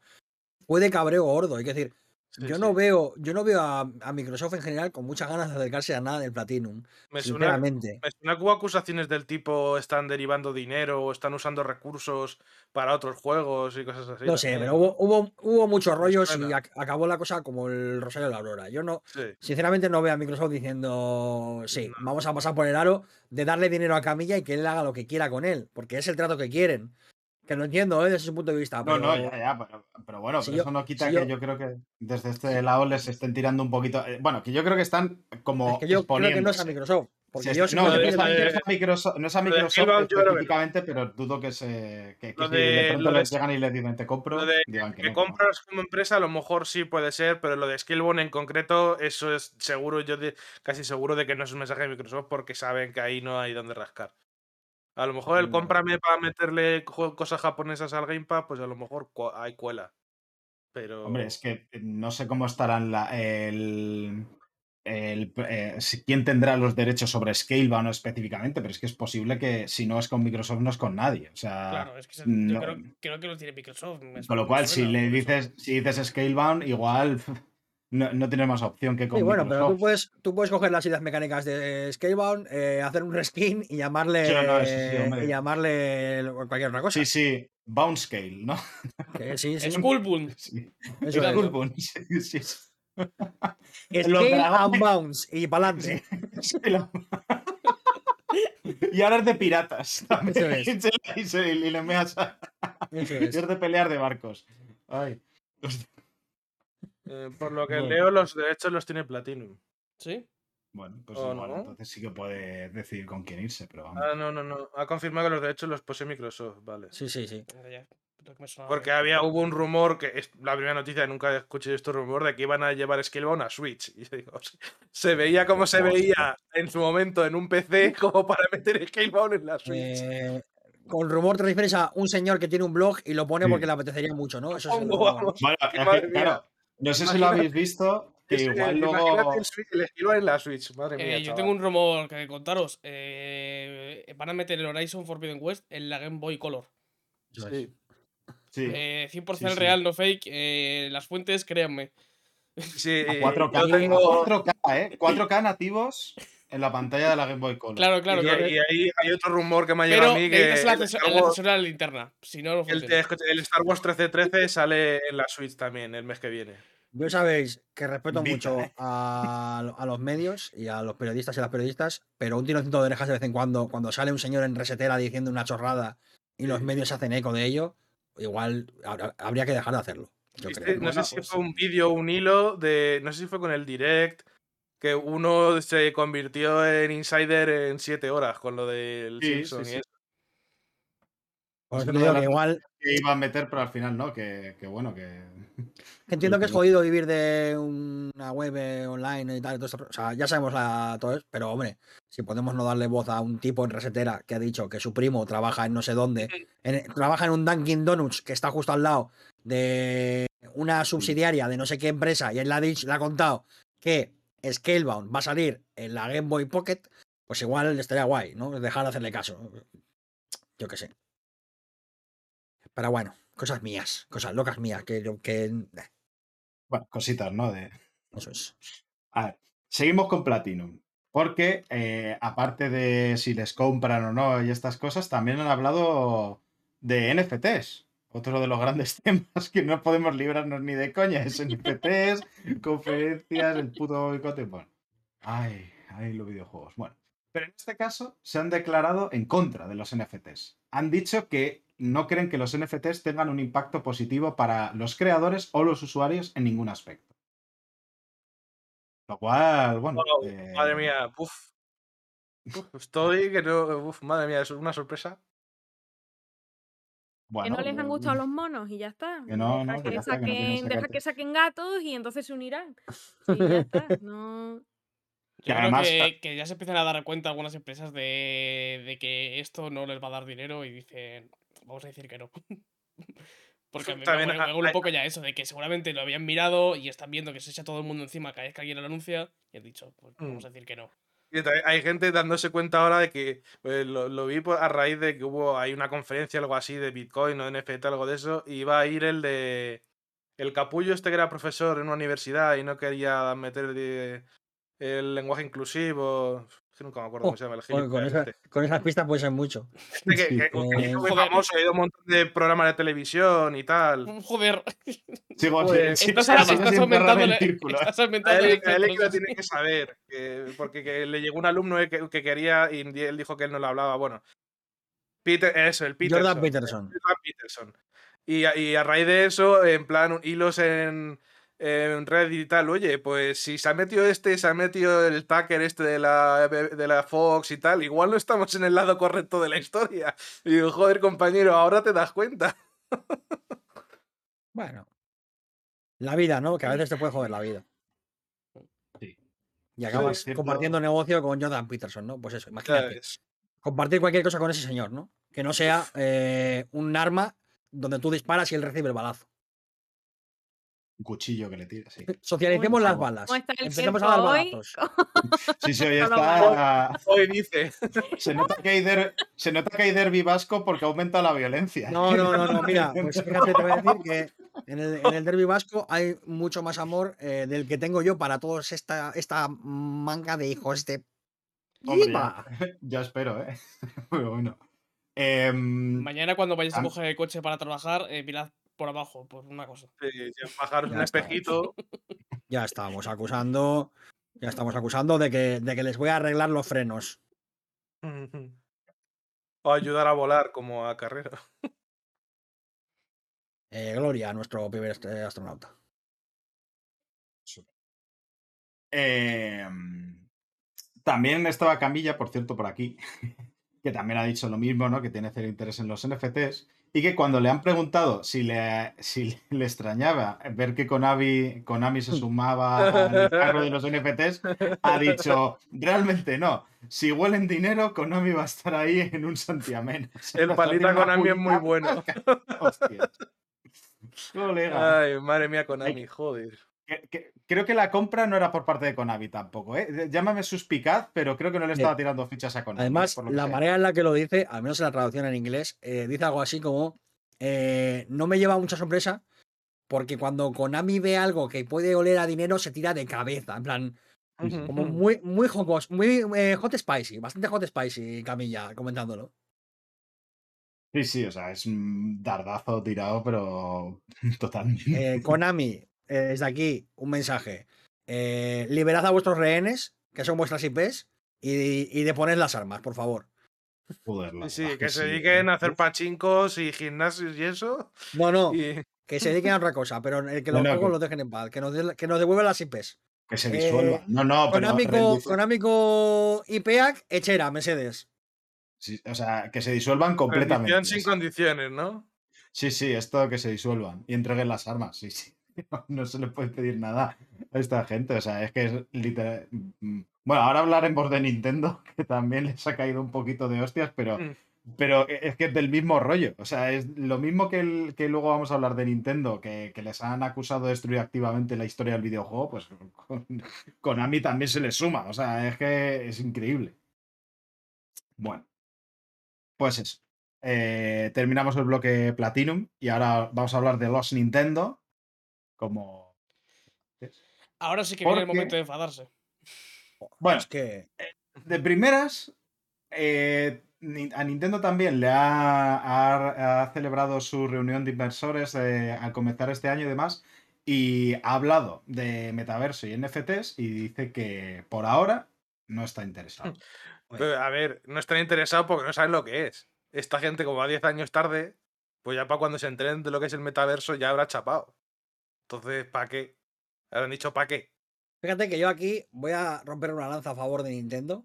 No creo que no se, que no se metan en los NFTs por, eh, porque son unos viejos, sino que creo que no se meten en los NFTs porque va muy en contra de la imagen de eh, empresa familia, eh, el, rollo, el rollo familiar de Nintendo que tiene siempre ese aura de como de ser el, el- el último miembro de la familia en casa, ¿no? Digamos. Eh, y creo que los NFTs van en contra de eso porque es como rollo. O sea, tu hermano no te empieza a comer la oreja sobre invertir en bolsa y meterte en. O sea, no. Tu hermano es rollo, te, te viene el día que has pegado el examen y te abraza y te hace, te hace un sándwich, un sándwichito. mientras ¿sabes? compartís el bollicao, ¿no? Que te esté hablando de Claro. NFTs, ¿eh? O sea, Claro. es- Hombre. hostia. La- las últimas políticas de los últimos Sí. años con los DLCs y todo eso tampoco es que sea muy family friendly, que se diga. bro. No, pero, pero sigue teniendo la imagen de familiar. O sea, por mucho que se hayan metido las tendencias que el mercado ya tiene establecidas, como los DLCs, todas estas cosas, y el, el sistema de. O sea, la suscripción online y tal, sigue teniendo esa imagen de. de- o sea, Mario es Mario. Y Nintendo es Mario. Y, es- y esa imagen no se la, no se la han quitado. Por, por mucho que hagan gra- grandísimos esfuerzos por quitársela, porque han hecho muy gran- muchos grandes esfuerzos. Supongo que sea creo- a nivel mercado, porque hace tiempo que Nintendo no sé. Sí, bueno, pero creo que, creo que los NFTs es como. Está demasiado fuera. Igual es eso. demasiado, sí, igual es demasiado, sí. Yo creo que es por eso, ¿eh? sinceramente. O sea. Mm. Eh, que, es, que es más que nada eso, que es como, pues, es que ¿dónde va Nintendo? ¿Sabes? O sea, no, no, no, no puedes sacar a Mario en una animación diciendo, cómprate este mono, ¿sabes? O sea, está muy fuera de, de- de lugar en ese Poder ¿no? puedes, o sea, O sea, poder Konami puedes, precisamente seguramente vendería, demostrado, pero, pero quiero decir que está muy fuera de lugar y de cómo Nintendo se entiende a sí misma y cómo se ve y cómo se proyecta. Entonces, creo que ahí eh, por lo menos todavía queda un poquito de esa Nintendo que tanto amamos, que es la Nintendo que, que de, que de vez en cuando dice, ¿qué cojones hacéis con vuestra vida? Sois todos una panda de idiotas. Esto no tiene ningún sentido. ¿Qué pasa? Que luego, bueno, pues ahora viene lo otro, ¿no? Bueno, que eh, la, la cosa es, en el, o sea, cerraba eh, la- estas declaraciones y demás en el informe y todo esto, diciendo que podrían considerar hacer algo si encontramos alguna manera de, de ofrecer el enfoque Nintendo al metaverso. Que mucha gente pueda entender, pero que ahora mismo no es la situación. O sea que realmente tampoco es que estén cerrando la puerta ahora mismo a todas estas mierdas, sino que es la de, bueno, si no encontramos la manera de hacerlo a nuestra manera, eh, Si la gente hacemos. deja de odiar un poquito estas cosas, igual lo intentamos. Que también es un poco esa la lectura, la de, bueno, cuando, cuando me, me deje mantener esa imagen, que igual no es, no es tanto lo que tenga que hacer yo, sino cuando cambie la percepción de la sociedad, entonces entraremos. Ya sea Pero tarde, que pero entrará. fijaos hasta, hasta dónde llega el tema de, de, de marketing y de... O sea, es que me, me, me flipa muchísimo la cantidad de, de detalles que cuida la gente que, que para la gente que no estamos en macroempresas, para los pobres, es como que esas cosas no las tenemos en cuenta, pero esta peña lo mide todo. Lo- Todísimo. Sí. Pero hasta niveles absurdos muchas veces. ¿eh? Hasta Y ot- niveles otras veces, y otras veces todo lo contrario. No son capaces de ver ni lo que tienen delante de la nariz. Pero, pero cuidado, a veces aciertan y hacen cosas y, y lo hacen con toda la conciencia. O sea, y muchas veces las cosas son mucho menos al azar de lo que nos parecen. Y, y ojito con eso. ¿eh? Sí, sí, Mm. sí, no, no. Yo creo que esta gente, eh, aunque mete la pata, sabe lo que Sí, está sí, sí, está siempre pensado. Lo- Cuando meten la, ta- la pata, la meten porque han leído mal el mercado o, o a la gente o lo que sea, pero todo está siempre al milímetro, vamos. Sí, vamos, que, que al fin y al cabo son personas. Es un poco. El señor de las que- puñetas es mm, calvo, de pero no tonto. es José Luis Nintendo. José Luis Nintendo haciendo sus puñetitas. Eso Pues- es. Pues, pues bueno, hablando de puñetas que, que- que le gusta hacer a José Luis Nintendo, eh, la eShop Lo que de. has mencionado antes, el enfoque Nintendo. Esto es el enfoque El Nintendo. enfoque Nintendo, es. claro. que es las eShops de Wii U y de 3DS van a cerrar el año que viene. Que es eh, mm, hacia alrededor de finales de marzo de 2023 ya no será posible comprar juegos en las tiendas digitales de estas consolas, tampoco contenido, descargar contenido gratuito, incluidas las versiones de prueba, y además, según se vaya acercando esta fecha, se van a ir cesando funcionalidades de ciertos servicios relacionados, que esto, se, esto es lo que se lee en la web de la compañía, que esto hace referencia específicamente a las tarjetas de prepago, que dejarán de funcionar en la- en estas eShops eh, el 29 de agosto de este mismo año. Si, si me permites unos datitos sobre esto que, sobre esto que tengo aquí apuntados. Bueno, Adelante, Yolanda Díaz. Adelante, adelante. Eh, Claro, le voy a dar un dato, señor Eh, voy a dar unos datos. Espera, espera, que voy a eh, poner unas aceitunas. Esto significa que alrededor de 450 juegos de Wii U van a desaparecer, alrededor de 600 juegos de 3DS van a desaparecer y alrededor de 530 juegos de la consola virtual, de los cuales 350 no están en el, en el online de la Switch. Van a desaparecer. Es tan terrible. Aparte, es tan terrible y tiene tan poco sentido. O sea, Sí, sí. es que el poco, el poco respeto que te tienes a ti misma y a tu historia para hacer que todos estos juegos desaparezcan. O sea, quiero decir, no hay otra manera de acceder a estos juegos. No hay otra manera legal de acceder a estos juegos. Estás cagándote juegos de la Wii U. De la Wii U, que es la, es la consola anterior. anterior a la Switch. Sí, sí. Es que, se- Ya, es, que es de como- locos. Pero como la Wii U ha sido. O sea, el catálogo de Wii U está siendo fagocitado ya casi por completo por Switch. En, en- en- en este, en estos movimientos de reventa tan horrorosos que están haciendo, pero es, No, es y el probablemente catálogo- lo vayan a seguir haciendo. Que al final es el catálogo de ellos, no el de las ter- de terceras compañías. Que ese. Es que hay muchísimos No, no, juegos claro, de. sí, Es que hay muchísimos juegos que solamente se lanzan de forma digital porque no tienen medios para lanzar de forma, No, no, claro, claro. de forma eso- eso es física y nada, adiós. Esos juegos van a dejar de existir. Porque además, Pero es tanto que la eso es- 3DS les como da la igual, Wii U porque. son consolas que son complicadas de replicar en otras plataformas y de, y de volver a hacer, a de volver a, eso, a, pues, exportarlos a otras plataformas por cómo es la consola, porque lo de las dos pantallas y demás. Pues nada, dejan, desaparecen. Son juegos que van a desaparecer. además, dejan de la existir. 3D, la 3DS, coño, eh, joder. ¿Por qué? O sea, te quiero decir, la 3DS tiene todavía cierta vigencia, yo creo, vamos, no es... Mm, bueno, a ver, entiendo que será para intentar todavía focalizar más a comprar Switch y que se vaya a la Switch y que Switch sea la única eh, plataforma Nintendo que exista en sus distintos formatos, en sus distintas versiones, pero que sea lo único. Pero, joder, Pero o sea, realmente es- realmente- ¿Realmente es necesario cerrar estas, esto, No, no, estos- necesario en absoluto. digitales para eso? O sea, yo creo que es una falta de respeto tremenda a su propia historia, a, a los, a esos videojuegos, a la conservación del videojuego y en general al medio y a los consumidores. O sea, es que, es que no hay manera de defender esto por ninguna parte. Por ninguna parte que no sea, nos está costando X euros al mes. Que será un dinero absurdo que Nintendo puede emplear sin ningún problema o podría incluso poner alguna alternativa que le costase relativamente poco y no quieren hacerlo. No quieren hacerlo. Y este es el, este No, es el- no el es que- problema de fondo, no es que no quieren hacer nada es con que eso. No solamente, no solamente es que no quieran hacerlo, porque ya que estamos, vamos a unirlo con la siguiente noticia que teníamos, que es que la Video Game History Foundation ha acusado Antes, a Nintendo. antes de, antes de pasar, Marilas, no sé si lo habéis visto, pero una noticia que también deja mucho, mm, dice mucho de lo que Nintendo piensa, es eh, un reporte de un antiguo empleado diciendo que había informes internos diciendo, bueno, nos vamos a esperar al décimo aniversario de lanzamiento de la Wii U y entonces la chapamos. Digo, ah, bueno, pues muy buen regalo de aniversario, muy buena manera de celebrar el décimo aniversario. La chapo. Cuando las consolas suelen tener un ciclo de vida 5, 6, 7 años, eso quiere decir que le vas a dar entre 3 y 5 años de y ya está, y te lo cargas. No, y además que, joder, Creo que dice bastante un- de, de la perspectiva. Y que demuestra un poco también la fragilidad de las compras digitales, que es como la de es que realmente no es una compra, es un alquiler. Hasta, es hasta que les salga de los huevos Sí. eh, cerrar las cosas. Pero bueno, a lo que iba, que esto era para añadir a la- al debate, no era para pasar a la siguiente. o sea, Sí, sí, no, que, que es pero- relevante.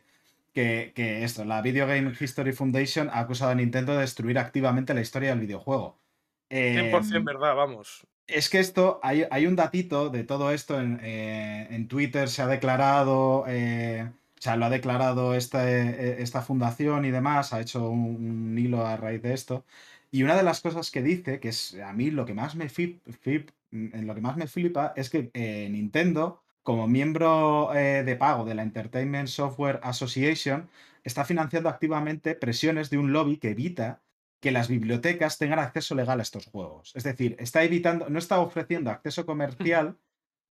Que, que en el propio Twitter dice, vale, entiendo que no lo hagas porque a nivel comercial esto no, no tiene relevancia y tú eres una empresa y quieres ganar dinero. Vale, no des un, opciones comerciales, pero lo que no tiene sentido es que intentes evitar el, el trabajo institucional para preservar estos títulos para la posteridad. Es que eso es lo grave, eso, eso es lo que, lo que es realmente el clavo en el ataúd y lo que es relativamente perverso, porque como Eso empresa... tampoco es una sorpresa. Lleva toda la vida Bueno, a la mínima que haces una nada a, favor, te lo Me, chapa. pare- Claro, sí, una- me parece que es, cosa- me parece que es la línea más roja que puedes cruzar, porque Sí. todo, todo lo anterior son por cuestiones eh, monetarias que son hasta cierto punto comprensibles. Son asquerosas porque es puto capitalismo, todo lo que tú quieras, pero son eh, dentro de la mentalidad capitalista es, es hasta cierto punto comprensible. Pero esto es activamente decir, no, es que no quiero que mis juegos se conserven. Ya, y es claro, grave, pero yo es prefiero- muy grave. Yo es prefiero a que grave. Nintendo chapa cualquier tienda eh, web de ROMs, que eso a nivel, capi- a nivel capitalismo no te afecta, porque no- es gente que no se va a gastar dinero en jugar Pero esos juegos. Pero, No, pero pero es es distinto porque al final, entonces cuando pones una ROM en internet, estás cometiendo algo ilegal, porque no es legal distribuir Claro, ROMs que no son tuyas. Y ahí pues tienen los pueden coger por eso. Pero estamos hablando de que no permiten que haya en bibliotecas públicas copias de sus juegos. La Que es movida pura, es es que pura es, más es- grave, sí. es pero. O sea, Lo como, ir, es como si Goya dijese. O sea, si de repente se levantase de la tumba y se fuese a quemar, eh, el- el- o sea, se fuese a los museos a quemar sus obras. O sea, es literalmente, sí, no quiero que Claro, se o conserven mi- mis obras. Es, Es que, absurdo. es que justo eso Ya no es lo solo eso, sería quemar las obras, ir a las bibliotecas, a los libros estos que te vienen con fotos de cuadros, Sí, sí. quemarlo también. Exactamente. Y, Claro, es y- que- y es que a- no e ir a la casa de la gente. Ah, si lo está pintando, estás pintando una copia de Goya, también te lo quemo. No estás quemando poco- cuadros tuyos que, que no hayas vendido o que, que tengas ahí en el garaje de tu casa que nadie sabe que están y cojas y los quemes, sino que estás quemando las cosas que ya han salido a la luz y Mm. que es, es que no sé, es que me parece absurdo. Y que tienen además un valor histórico, un valor académico, Claro, un Mm. valor cultural, eh, diferentes tipos de valores que se van a perder simplemente porque hay una empresa que no quiere, no, no es que no quiera, que activamente trabaja para que esas cosas ¿no? En no contra, sigan sí. viviendo. Que paga, que es que muy paga un lobby para que haga para que haga presión en Estados Unidos para que se eviten este tipo de cosas, que es Que a una mí lo que me jode- parece- A mí lo que me jode es que, es que hay soluciones rentables para Nintendo a este problema. Nintendo podría proponer cosas rentables para Nintendo. O sea, o sea, si nos pusieran una, una consola virtual en Switch con todos los juegos de Game Boy Advance, ¿cuántos os pillaríais? Joder, me metía de cabeza ahí. Por poner un ejemplo, ¿eh? Con la Game Boy Advance. Mínimo, si algún, ponen mínimo ya- algún Pokémon igual cae. Claro, imagínate si te ponen, por ejemplo, eh, juegos de 3DS. ¿Cuántos juegos de 3DS te comprarías en la Switch? Yo me compraría por lo menos 6 o 7 del tirón. Para empezar. ¿Vale? Y O sea, los puedes poner fácil a 20 pavos el juego y, igual, y no la gente te lo compra. Es que me, es que, es que me, me, me, me quema por dentro, tío. Me quema por dentro, tío. Es que es, es que es que es, es un nivel de, de, de, de- maldad ya que no, que no entiendo con tu propio tu propia historia, tío. O sea, es activamente trabajar porque esas cosas no, la gente no tenga acceso a ellas. O sea, es que, es que yo entiendo que lo- habrá gente que piense, "Pero son videojuegos, tampoco pasa nada. eh, no es como si te quitasen el acceso al agua. Pero imaginaos que hay una persona, por ejemplo, haciendo un trabajo académico eh, sobre los videojuegos que necesita acceder a 4 o 5 juegos de Nintendo por cuestiones de historia del diseño de, de un tipo de género, tal, lo que sea, y no puede, ac- no, no es que no pueda hacer, es que no le dejan. Es que está un señor de está José Luis Nintendo en la puerta diciendo, a este garito con esas zapatillas no entras, bro. Sí, que, que es Sí, irse a quemar libros a las bibliotecas. Es que es literalmente, o sea, que es eso, que es evitar la preservación de obras culturales. O sea, es Es que es, gravísimo. es que es algo que, que ya en- realmente hemos vivido ya con otros medios, que es que el cine, la mayoría de las películas que se hicieron antes en los años 40 se han perdido, la gran mayoría. Con el arte, con, cualquier, con prácticamente con cualquier medio, porque son mucho más antiguos, ha pasado esto. Ahora con los videojuegos, que es un arte, un, un- medio muy nuevo, tenemos la oportunidad de poder preservarlo, porque este- Claro. estamos en la era digital. Pero no, tiene más delito, no, claro. pero, no, pero quieren hacerlo. En la época no existen Cuando, a lo podemos, mejor cuando podemos hacerlo sí o sí, cuando podríamos conservar absolutamente todos los juegos que han existido, se empeñan las empresas y ahora Nintendo con esto, que es muchísimo peor, en que no pase Mm. esto, en que no se conserven, en que es borrar el trabajo que han hecho cientos y miles de personas, porque sí, porque es que es gravísimo, esto es gravísimo. Sí, sí, sí, es muy grave, la verdad. Claro que es que Pues es eso es lo que has dicho, el cine en su época a lo, en- a lo mejor no había una manera fácil de conservar, no tenían los medios, pero hoy en día que tienes museos, tienes centros de conservación por todos lados, gente la a nivel cosa. privado que- que está y- dispuesto a hacerlo y aún así les chapas en cuanto lo intentan. Y que existe eso, la de- la- al final con, con los servidores se pueden redistribuir de forma eh, a, a muchísimos sistemas a la vez y evitar que se pierdan. Es decir, aunque se borren de un servidor, pueden estar en otros servidores. Y- En y que- cualquier y que lugar aparte- del planeta. Es decir, que no se puede, es imposible perder datos si están bien distribuidos. Pero tenemos, tenemos un problema muy gordo, que es que esto La depende de las empresas. vamos. O sea, esto Claro. depende, de, de Nintendo depende proteger los juegos de Nintendo.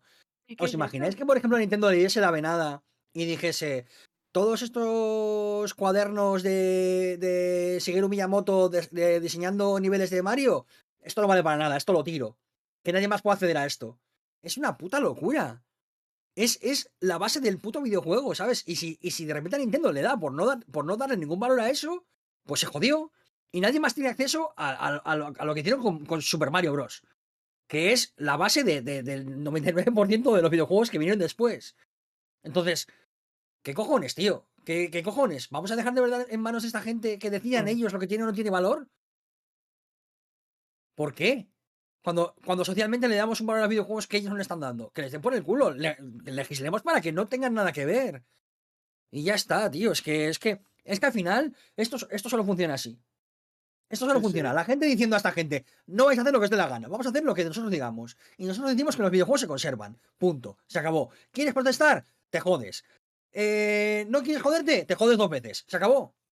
Ya está, tío. Y, y proteger el legado cultural de los videojuegos y su historia para poder estudiarla, eh, para poder eh, trazar eh, Entenderla. to- toda la historia, entender cómo han ido evolucionando las diferentes eh, cuestiones de diseño, de desarrollo, gráficos, tal, todo el rollo a través de su historia, que es que para eso es.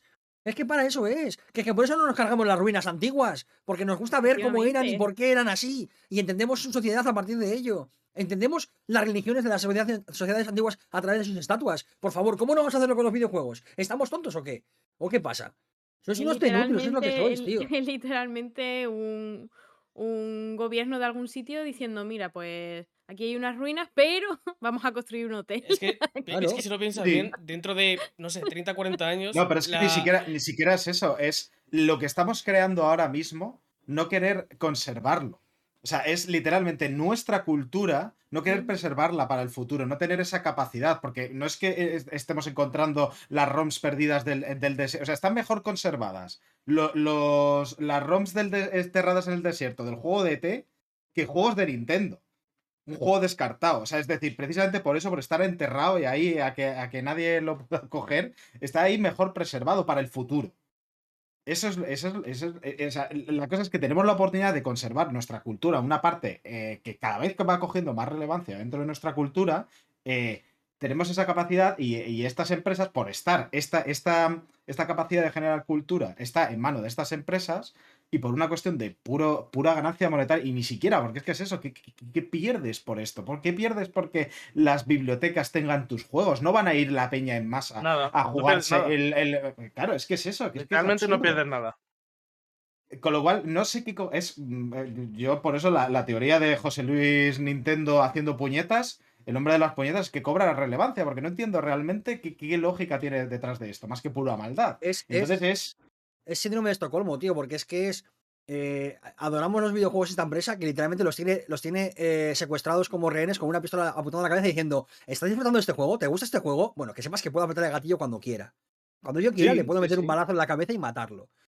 Y no que depende de todo el cariño que Mario este juego. pro- Da en igual. su propio aniversario. Es que es que Pero- realmente pero ojo. el, el Mario 60. El, el- el- el- joder, el juego este Battle Royale de Mario se ha perdido. O sea, ya no está. Ya no, Ya no existe. Ya- o sea, es que por eso es la preservación que no, que no, que no es capaz de Pero hacer esto ojo, y, que no solo los videojuegos, que también en sus bandas sonoras. Porque Nintendo no pone ni una puta manera de escuchar legalmente, de comprar y acceder legalmente a las bandas sonoras de videojuegos porque no le da la gana. ¿Os Porque no, el, le el da la gana. este que se hizo famoso eh, porque puso Nintendo un tweet en plan, eh, oye, ¿cuál es vuestra canción favorita de Nintendo? Y la gente da respuestas poniendo referencias a YouTube y estaban todos los links chapados.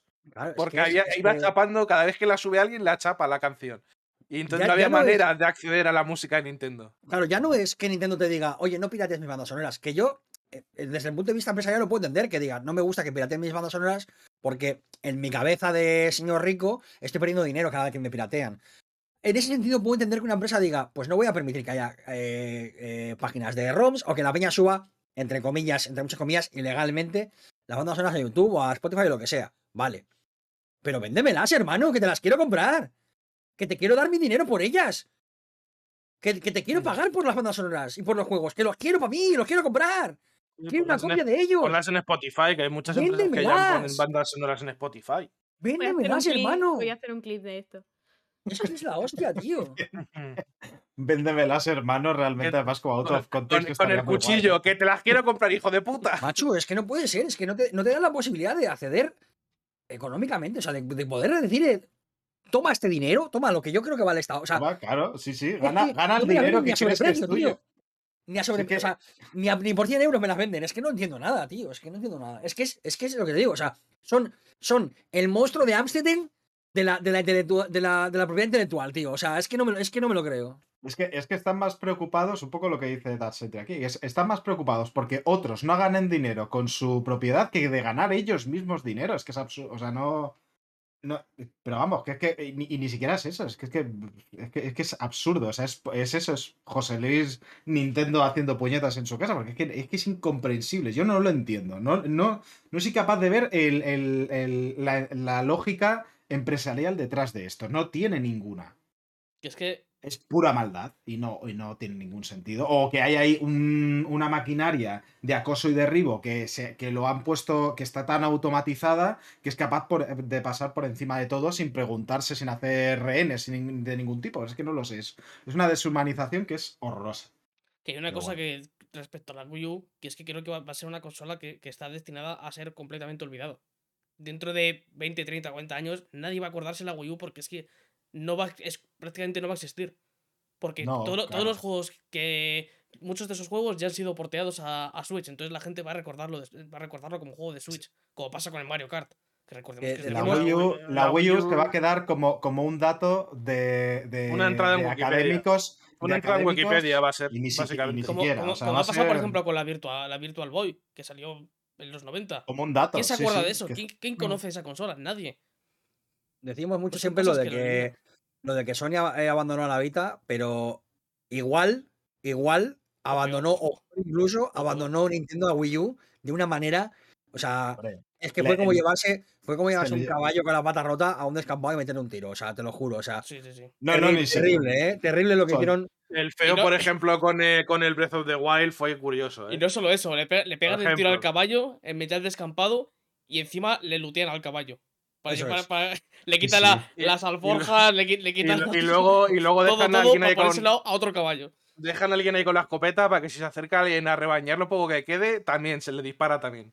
Es que es, es gravísimo.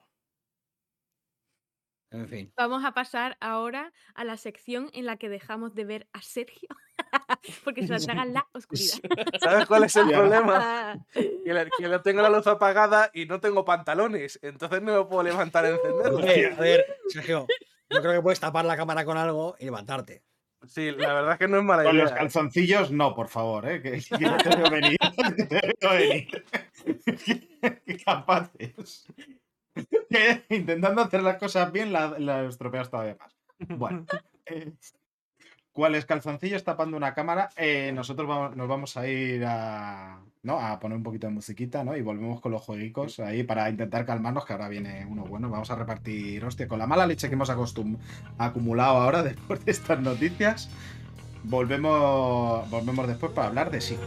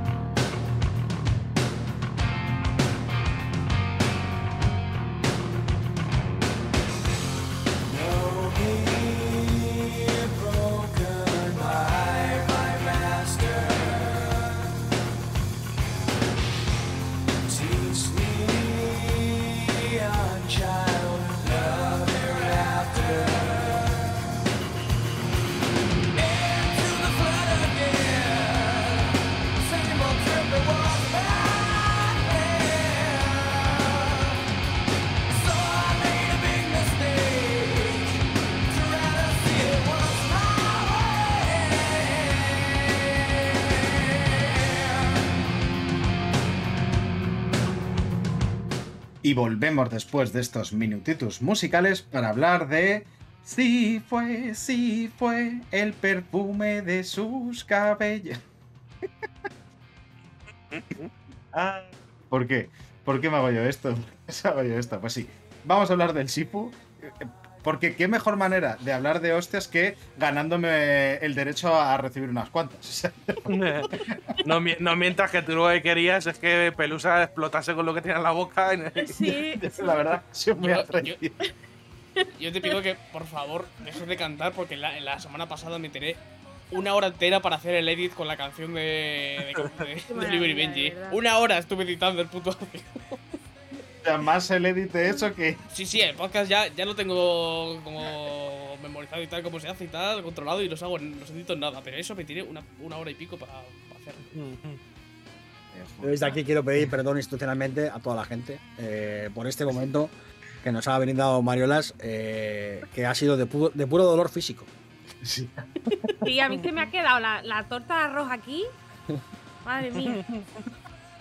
Bueno, A ver, el chiste de, de José en el chat también es. uf, ¿eh? Bueno, eh, Sifu, Sifu, que diría Maldonado, ¿no? bueno. Vamos a hablar de Sifu, este jueguico de, de las hostias. Que, que es desarrollado, bueno, de- el estudio que lo hizo hizo también el Absorber, que es un juego que. Absolver, no Absorber, que es eso, un verbo. Eh, Absolver fue un juego que pasó por, un poco por debajo de- del radar, eh, pero que todo el mundo que lo jugó decía que estaba muy muy bien eh, de- a nivel de, de cómo transmitía artes marciales y demás, y este juego bebe muchísimo de ese, de ese juego también, se le nota, hombre. Eh, no sé, aquí lo hemos jugado, creo que Kerk y yo, y ya está, ¿no? Sin más. ¿No? Pues, pues. ¿Quieres darle, Yo Kerk? os he, eh, os he visto dar mucha calor, pero no lo. Pues si quieres le, le cargué un poquito y me vas haciendo la asistencia por el camino. Eso es. Eh, bueno, pues este juego es eh, lo, más, lo más parecido que tengo yo a eh, volver a tener 13 años. ¿Por qué? Porque yo tenía un colega con el que nos veíamos un montón de pelis de artes marciales. A mí siempre desde pequeño me ha flipado ver películas de artes marciales. En mi casa, desde chiquitito, se me han puesto pelis que no eran para mi edad. Eh, desde Robocop hasta, mm, eh, yo qué sé, pues eh, mm, eh, entra, entra el dragón, ¿no? Eh, entonces, yo desde chiquitito he visto siempre muchas películas de artes marciales. Me he criado con eso, hacía artes marciales, entonces, si tienes un colega con el que disfrutas algo mucho, estás como muy obsesionado todo el rato. Y yo estaba muy obsesionado con el cine de artes marciales y me gustaba muchísimo. Me veía todo lo que podía. Me veía pelis de Jackie Chan, me veía pelis de, de Hung, me veía Sammo Low. Sammo Low, ¿os acordáis de la serie de Sammo Low? Era Sammo Hung haciendo de policía, pero que daba hostias. O sea, es que era maravilloso. Entonces, em, veía un montón de películas de Bruce Lee, eh, veía eh, películas de Tony Ya, todo lo que caía en mis manos de artes marciales, me lo veía. Y me Sí, encantaba. yo, me pasa lo mismo. O sea, creo Entonces- que me pasaba lo mismo. Con la diferencia de que yo sigo haciendo artes marciales todavía. Entonces, Yo ya no, pero sigo viendo pelis de artes marciales porque me siguen gustando. Y el cine de artes marciales de los 80 y de los 90, que tiene sus diferencias, pero eh, tiene unas características eh, propias también, eh, es, es- es, como digo, valga la redundancia, muy característico. Las pelis de hostias en China no son iguales que las pelis en, en- en Estados Unidos. Y ese cine tenía un sabor especial y un color especial y una, y un- una, una fisicalidad especial y tiene sus propias maneras y sus propias cosas. Y si tú te has criado con eso, es muy fácil identificarlo de manera tácita incluso, ¿no? Es muy fácil entender eh, que estás delante de una pelea de marciales eh, asiática por, por cómo es, por cómo se sucede, por qué tipo de planos tiene, por cómo es la acción, por cómo se rueda, por cómo funciona, eh, por cómo se coreografía. Y, y hoy en día eh, estos mundos ya han colisionado, ¿no? Y tenemos pelis como, como John Wick que, que cogen parte de esa esencia de ese cine eh, asiático de artes marciales con eh, un poco el, rollo más hollywoodiense, ¿no? De las pelis de acción y te da- tienen, un, tienen un hijo bastardo precioso al que amo y protegeré con mi vida, que es, que es la saga de John Wick, ¿no? Entonces, claro, con este bagaje, con este bagaje cultural y emocional, llegas a Sifu. Un juego que es una peli de artes marciales. Porque es una historia de venganza, tan sencilla como una historia de venganza, que, porque no hace falta nada más. Quiero decir, es esta historia de venganza y un montón de peñetazos, un montón de patadas voladoras y un montón de cosas de estas. Entonces, eh, es cierto que Sifu no es cualquier peli de artes marciales, porque no es tigre y dragón. Eh, es otro rollo. Yo siempre lo digo, y, no sé si es porque estoy equivocado o porque eh, yo soy un poco peculiar, pero a mí me recuerda mucho a, Donnie Yen. eh, porque tiene una forma, o sea, tiene este rollo kung fu, este rollo como muy rápido, muy explosivo, y me recuerda mucho a eso. Entonces, claro, básicamente, si te gusta el cine de artes marciales, te gustan los videojuegos y te gusta sentir que estás pegando toñas como viajes de, de Ryanair, de grandes, sí fue tu juego. O sea, no hay más. Bueno, yo añadiría, y si te gusta, eh, los juegos de los juegos de. No, el desafío y el mejorar con el desafío. Porque creo que Sí. es parte. O sea, que, que usa muy bien el, el medio. O sea, coge mucho de- del cine de artes marciales, como tú bien dices. Pero que uno- una de las cosas que para mí hace bastante especial Sifu es que no solamente se queda en la superficie de, de peli de artes marciales, sino que coge mucho de la esencia que tenían Claro. esas películas o esas historias y la transmite con sus mecánicas. Una Ahí cosa que está. a mí Pero, ahí- me pero flipa. ahí va a ir luego, un poquito más tarde. Porque todavía quería hablar de una cosa de antes de esto, de las pelis de artes marciales, que es que si habéis visto alguna vez en vuestra vida Pedicab Driver, y si no lo habéis visto, deberíais eh, subsanar ese error ya mismo. Eh, Pedicab Driver es una, es una peli de, de Sammo Hung eh, en la que se nota que le está dando de hostias de verdad a los, a los Stuntmen. Les está Mm. pegando patadas de verdad, les está dando collejas de verdad y puñetazos de verdad. Lo mencionaste en el directo, ¿no? Me suena. Sí. Em, ¿Qué es lo que pasa? En el cine asiático de los 80 y los 90 hay un fenómeno maravilloso, que es que a los, a los stuntmen, a los especialistas, eh, se les paga un dinero por hacer sus escenas, ¿no? En plan, pues tienes que saltar de esta ventana, o tienes que hacer esta pelea, o tienes que dejar que te golpee un palo y lanzar tal, pues ese rollo.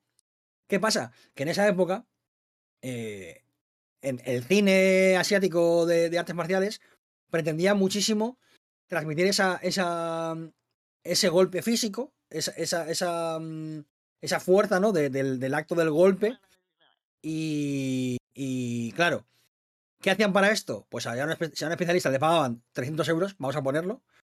eh, el- el ayudante de producción iba y le decía, por 100 pavos más te dejas pegar de verdad. Entonces ellos decían, sí. ¿Y qué pasa? Pues que eso se transmite en Sammo Hung dando, una- dando unas patadas en la cepa de la oreja a tíos de verdad, que es que no hay manera de imitar eso nunca.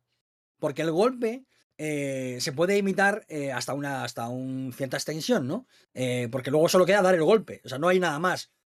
Y en esas pelis se daban de verdad, se curtían el lomo de verdad.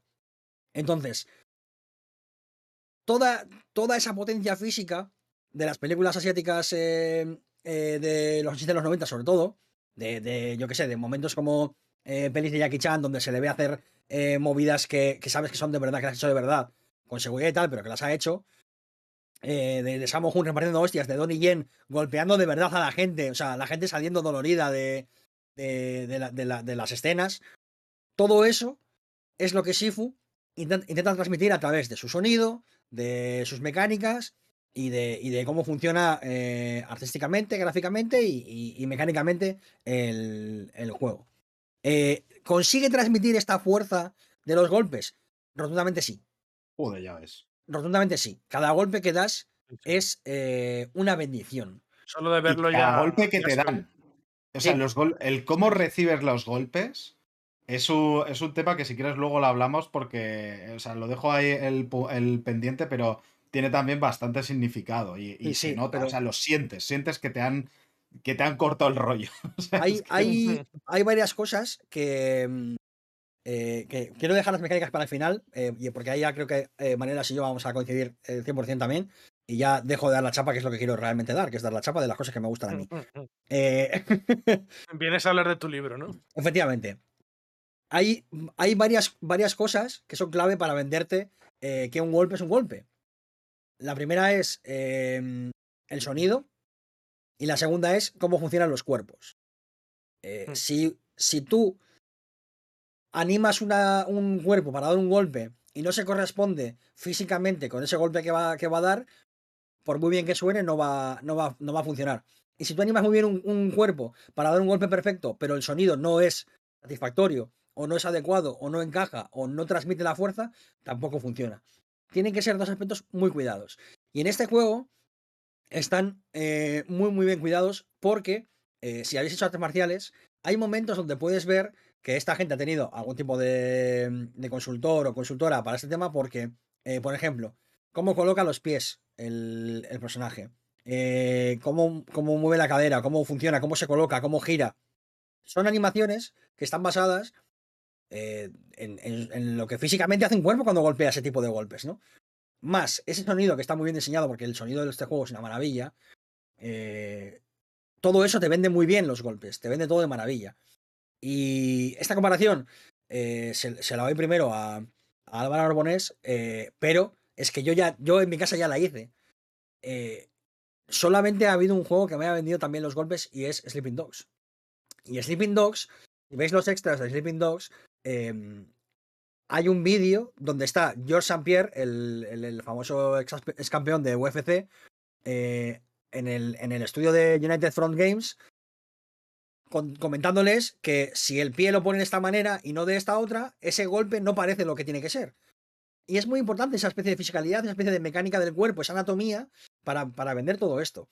Es un trabajo que puede que la gran mayoría de gente que juega a Sifu no sepa que está funcionando por eso. O sea, sabe que funciona porque va y ve, mete un, mete un collejón y se siente muy a gusto y dice, madre mía, qué collejón he dado o qué collejón me han dado. Y tiene esa sensación, pero no sabe por qué funciona. Bueno, pues funciona Es por eso. eso, eso, eso, o sea, yo solamente, o sea, antes que Sifu, en la única saga que me había em, transmitido, una- o sea, que, en la que había visto un cuidado para, con respecto a las animaciones tan potente, era Dark Souls, que es una de las cosas que yo creo que no se ha dicho suficiente de la saga, pero una de las cosas que tiene increíble los juegos de Dark Souls, y además se ha ido refinando con, con los siguientes juegos, en el, el Sekiro, por ejemplo, es de los mejores, es la legibilidad de los golpes de los enemigos. Que yo, como yo es que practico artes marciales de manera activa, eh, son juegos que me resultan relativamente fáciles con respecto al resto, solamente por eso, porque eh, la cantidad de, de, micromovimientos que hay hasta que se ejecuta eh, un ataque de un enemigo es increíble, es el detalle, que van a pasar desapercibido a la mayoría de gente, pero están ahí y se nota y por eso cada vez que sale a la palestra la discusión de que si reciclan movimientos es la de, mira, eh, no, porque es que han sido vueltos a animar y hay diferencias. ¿Parece el mismo movimiento? No lo es, ni un poco. Y en el caso de Sifu, las animaciones son de ese nivel de calidad. De, de- del, del obsesivo de que el movimiento sea preciso, sea el que tiene que ser y que sea realista, en cierta manera. Luego, resultados y la velocidad igual puede parecer menos realista, todo lo que tú quieras, pero Más, el movimiento en sí, la animación es. está a un nivel de detalle increíble. más que realista, diría que es em, eh, creíble dentro de su universo, Sí, digamos, ¿no? Porque a es- veces no es del todo sí, sí. realista, siempre hay sitio para la fantasía, pero dentro de, Bueno, dentro de sus muros. ahí- yo es que lo que, de- lo que defino entre realista y real. No es real, Bueno. pero intenta Pero pero sí, creíble, creíble. Para que se entienda la diferencia es eso, o sea, que quiero decir, Sí. dentro de su universo, dentro de sus murallas, eh, es totalmente, o sea, no hay que suspender la credibilidad en ningún momento, más allá de la que ya haces por, por hablar de, de- de otras cosas, ¿no? Quiero decir, que, va concorde con lo que es el juego. Entonces, eh, ahí eh, cero problemas. Traía a colación Sleeping Dogs porque es probablemente el juego que mejor ha entendido las artes marciales eh, como mecánicas. Y el ejemplo eh, que hay, claro, es em, el sistema de combate de Sleeping Dogs es prácticamente igual al de al de los Arkham. El mismo sistema de botones, digamos, ¿no? De, combos con cuadrado, cuadrado, directo, golpes directos, eh, triángulo, tal. Ese tipo de mezcla de combos eh, que te dan eh, ataque ligero, ataque pesado, agarre, tal, no sé qué.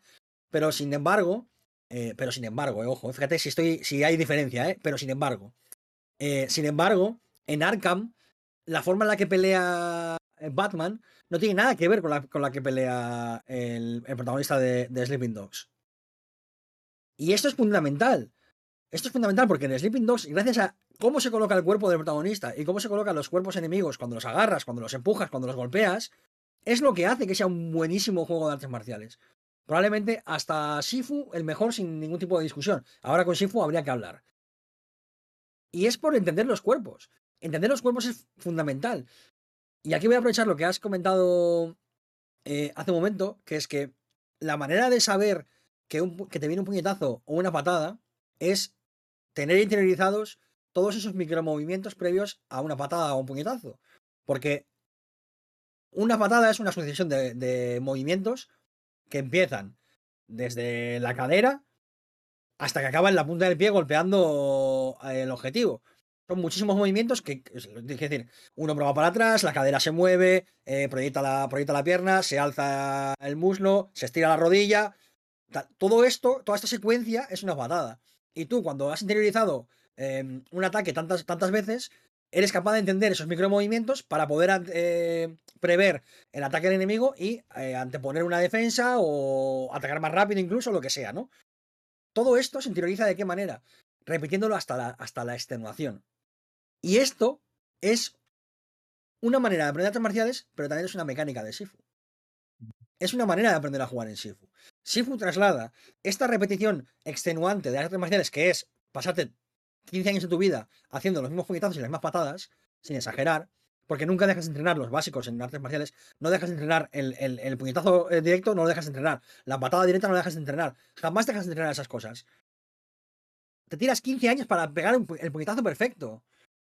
Pues en Shifu, eso se traduce a que tú vas a tener que repetir niveles para poder ser el maestro perfecto, el artista marcial perfecto.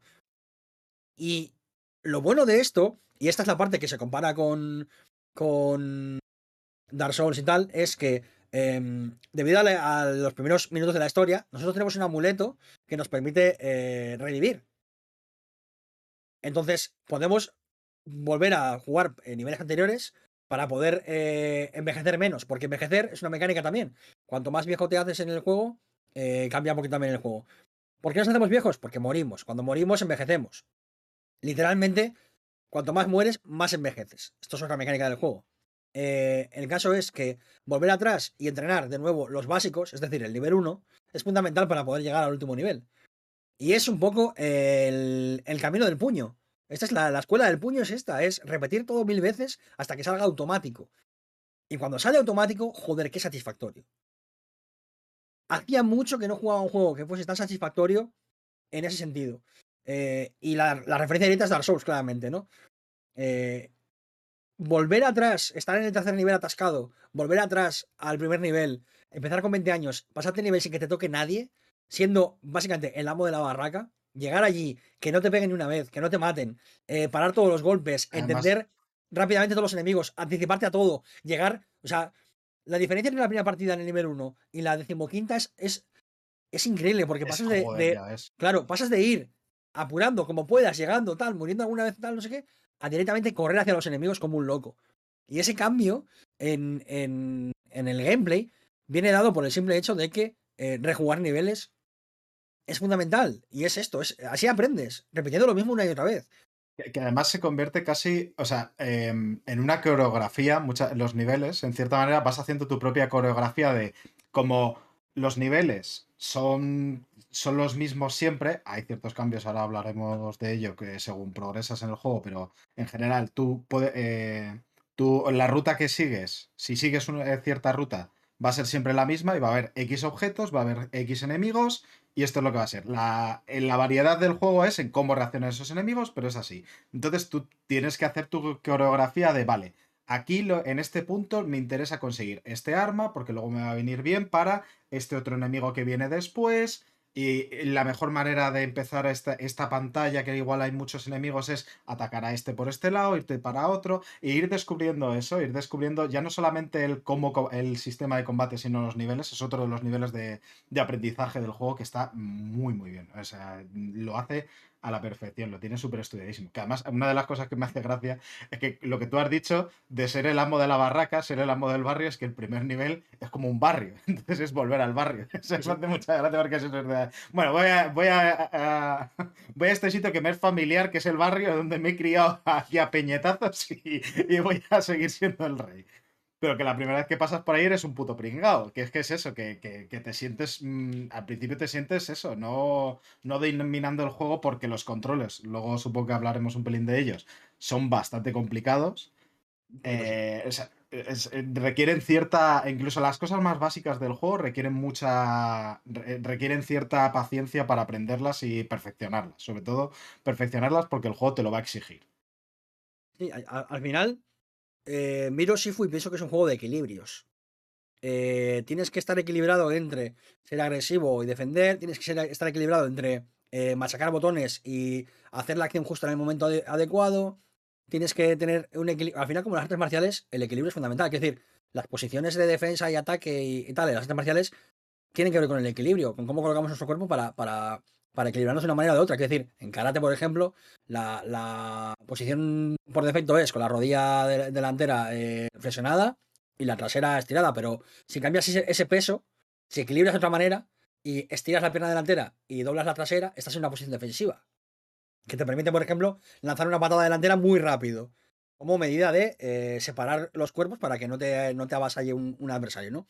Y esos equilibrios que tú manejas en una pelea real en un arte marcial también están en el juego, en lo que digo. A veces es bueno correr hacia el enemigo, a veces es mejor tener un poquito de respiro y decir, voy a ir hacia atrás para, para que este grupo de 15 tíos no, me- no se me eche encima.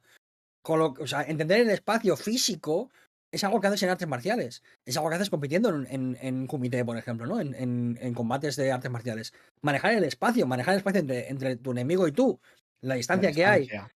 Claro, todo eso lo haces en Shifu. Entiende muy bien lo que es un arte marcial. No solamente entiende muy bien lo que es un videojuego, que también lo hace, sino que entiende muy bien lo que es un arte marcial. Y esa conjunción, eh, ese equilibrio que tiene entre, entre mecánicas, entre la estética, entre eh, lo que es y lo que quiere ser, lo hace un juego de verdad delicioso.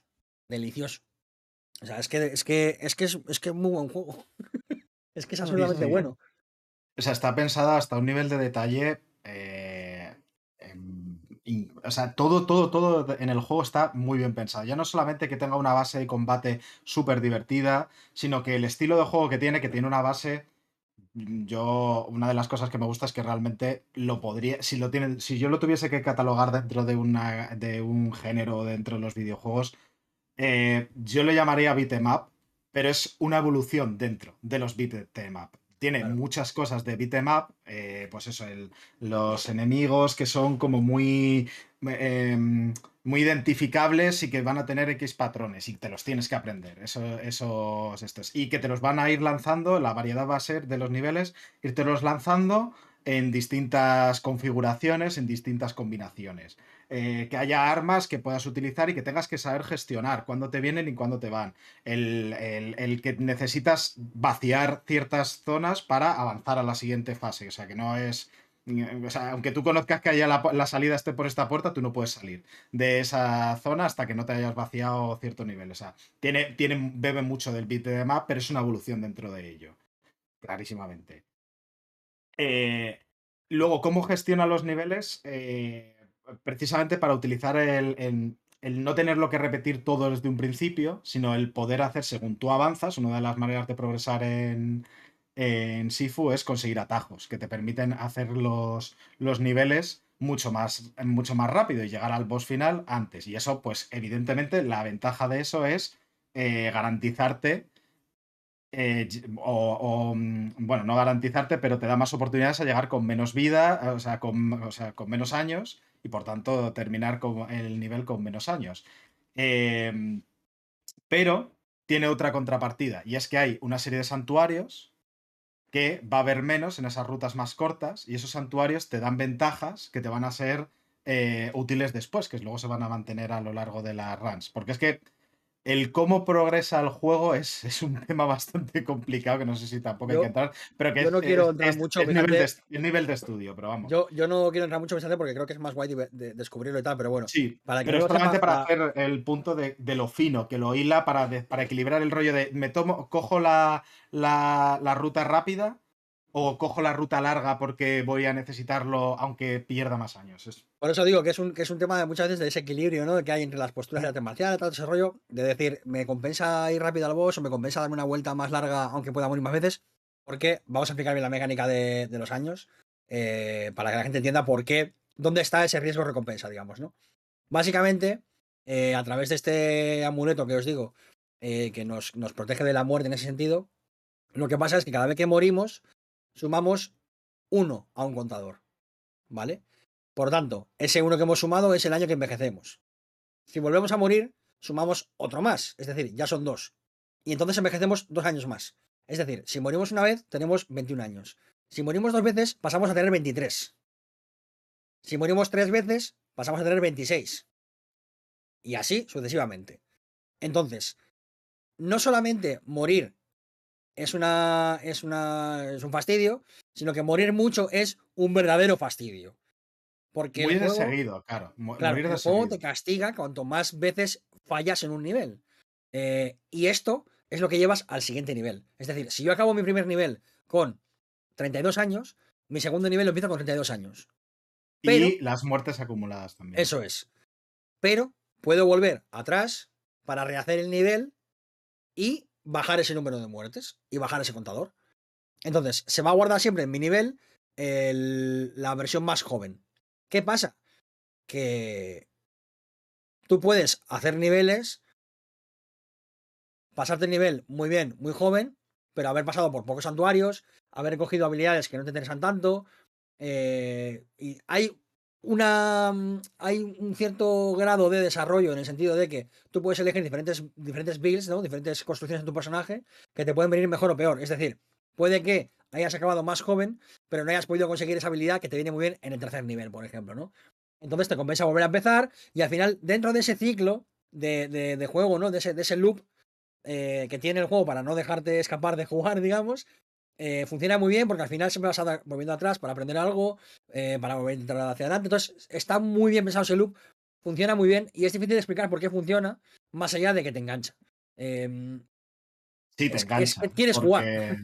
porque, puede llegar a ser un juego, yo lo, yo lo digo, que a mí eh, al principio, cuando no comprendía cómo funcionaba ese loop y sobre todo la progresión dentro del juego, me frustraba bastante. O sea, yo me, enfada- me he enfadado con ese juego. Luego me he dado cuenta de cómo era y me ha fascinado. O sea, y- que es un poco la lucha interna, ¿no? De, también tuya, de decir, la frustración de no ser capaz de hacer X movimiento y cuando de pronto, después de eh, tanto tiempo practicándolo, de pronto te sale la satisfacción de hostias y ahora no te deja de salir.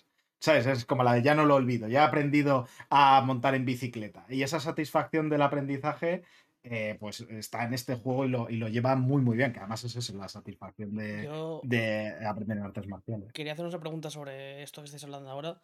Que yo, soy- yo, en general, lo de tener que repetir cosas en los juegos y demás es algo que no llevo muy bien. Es decir, los roguelikes, por ejemplo, hago 4 o 5 runs y ya estoy hasta las narices del juego. ¿Hasta qué punto esto es una parte importante del juego? Importantísimo. A ver, Vale. es importante eh, siempre que no seas eh, básicamente el dios de este videojuego y te lo pases a la primera. Ya, no, no creo que Pero- a pasar. Pero los niveles no son tan largos. Es decir, eh, el más largo no te lleva mucho. Y como además haces atajos, los niveles pueden reducirse drásticamente en duración.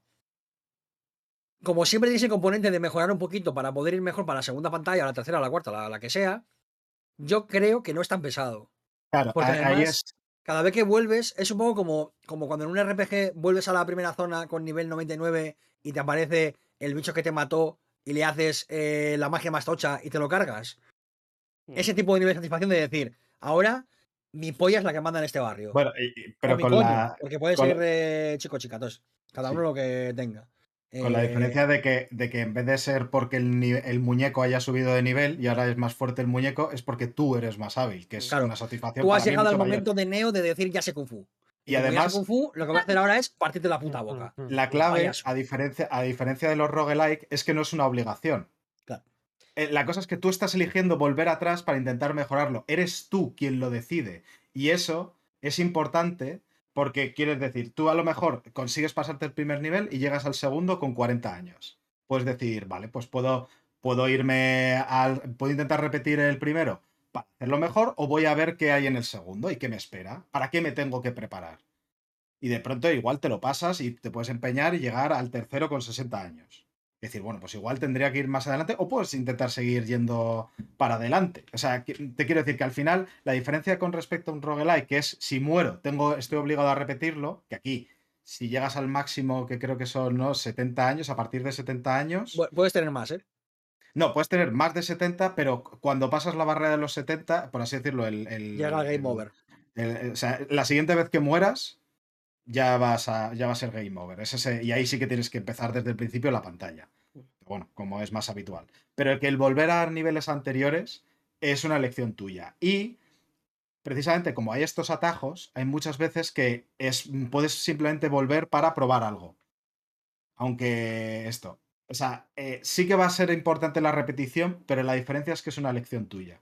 No te, el Claro. juego no te fuerza a ello. El Ah, juego es, no te es fuerza, una conse- es una consecuencia. Bueno, te encamina a ello, te lo, es, una de la, es la manera que vas a tener que hacerlo, pero cuándo hacerlo, de qué manera, qué es lo que tienes que entrenar, es cosa tuya. Claro, pero no, no es un volver a un nivel como si. Por poner un ejemplo, ¿eh? No es como si eh, de repente eh, un nivel dura 40 minutos, vas por, los, vas por los 30, te matan y vuelves a empezar. Es un yo vuelvo aquí con todo lo aprendido, con todo lo que llevo viajado, vuelvo a este nivel ahora y a ver qué pasa, ¿no? Y a ver cómo, cómo, cómo me manejo. Y como tienes esa sensación de progreso interna, personal, y llegas allí y de repente los tres tíos que te dieron una paliza y te mataron tres veces y te sumaron eh, no sé cuántos años, ahora de repente les haces cuatro parries eh, y cinco esquivas. Y cuando uno de ellos te va, a te va a atacar con un bate, te agachas y le pega al otro tipo. Y sales de la pelea diciendo, madre mía, la paliza que os he dado, cracks, a dormirla. Y es que esa adrenalina, esa sensación, eh, te lleva a ti mismo ya directamente a decir, ahora vuelvo al nivel 1, ahora voy al 3, ahora voy al 2, ahora voy a ver si me hago esto sin morir, voy a ver qué tal me, se me da esto. Y el juego te encamina, pero no te fuerza en el sentido de que yo no he sentido que tenga que volver para entrenar como si tuviese que levear en un JRPG, ¿sabes? No, Sino claro, que he vuelto porque quería. Probarme a mí mismo, porque quería eh, tener más ventajas para los siguientes niveles y porque me apetecía volver allí a decir, tú que me mataste tres veces, ahora no me vas ni a tocar, no me vas A ni ver, a si oler". me lo a ver si me lo paso no Death, el primer nivel. Hostia, a ver si el segundo lo consigo. Yo he llegado hasta el, hasta el, hasta el cuarto nivel, no Death. Y es como, qué guay. Luego en el cuarto, pues ya me han dado más pal pelo, me han metido dos niveles y el boss final todavía no me lo he pasado. o sea, pero, pero es el rollo de. Yo estoy. O sea, afronto el juego, te- o sea, la progresión del juego te da cierta libertad para expresarte, eh, en el sentido de, de cómo afrontarlo. O sea, el- tanto el sistema de combate como el cómo afrontar el juego, la progresión de niveles, eh, te, te da, eh, te, te- te permite expresarte como jugador o jugadora. De decir, quiero afrontarlo de esta manera, quiero intentar hacer una run en la cual, a ver, eh, empezar desde el principio, intentar llegar lo máximo, a ver hasta cuándo llego con X, con tanta edad. Voy a intentar seguir avanzando, pase lo que pase. Es, es- son elecciones tuyas y eso creo que frustra un poquito menos por eso mismo. Porque no es que el juego te esté obligando a repetirlo, sino que Vale, vale. si lo estás haciendo es porque tú quieres. Es una decisión tuya. Sea, Es, es- es más pura rejugabilidad, pero, pero gostosa, que dirían eh, en Portugal, ¿no? Es rejugabilidad gostosa. Y, y claro, si todo esto, todo, todo este platazo lo, lo remojas eh, con un poquito de eh, dirección artística eh, de Pitimini, de Mua, porque el tercer Ah, nivel es de las cosas más guapas que yo he visto en mi vida. Pero increíble. O sea, el tercer nivel es increíble. De ver a. O sea, estuve viendo el directo de Jaime San Simón de Eurogamer, que él estudió arquitectura y que decía: la persona que ha diseñado este, este nivel ha estudiado museología, creo que se llama, que es una asignatura literalmente de. de, de, de- Eh, de la museología, arquitectura, estudiar que es- museos.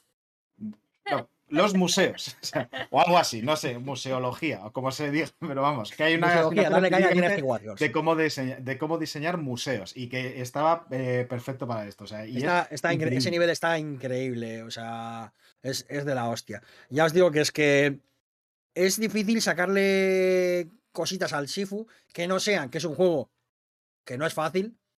Yo tengo un par de cosillas. Y, Uh. Sí, pero son detalles, hay que decir, Son detallitos. es, La es- cámara, es- la cámara, hostia, le sí, la cámara a veces es un poco... que puede ser tu peor el- enemigo. el- sí, el peor enemigo. Sí que hay veces que dices... Y ahí es donde se le nota a, a Slow Club que les falta todavía... mm, O sea, que, que es un juegazo y es la hostia y deberíais jugarlo eh, todos si os llaman lo más mínimo. Pero es verdad que le falta, o sea, para tener el 10, digamos, está con el. Para mí está como en el.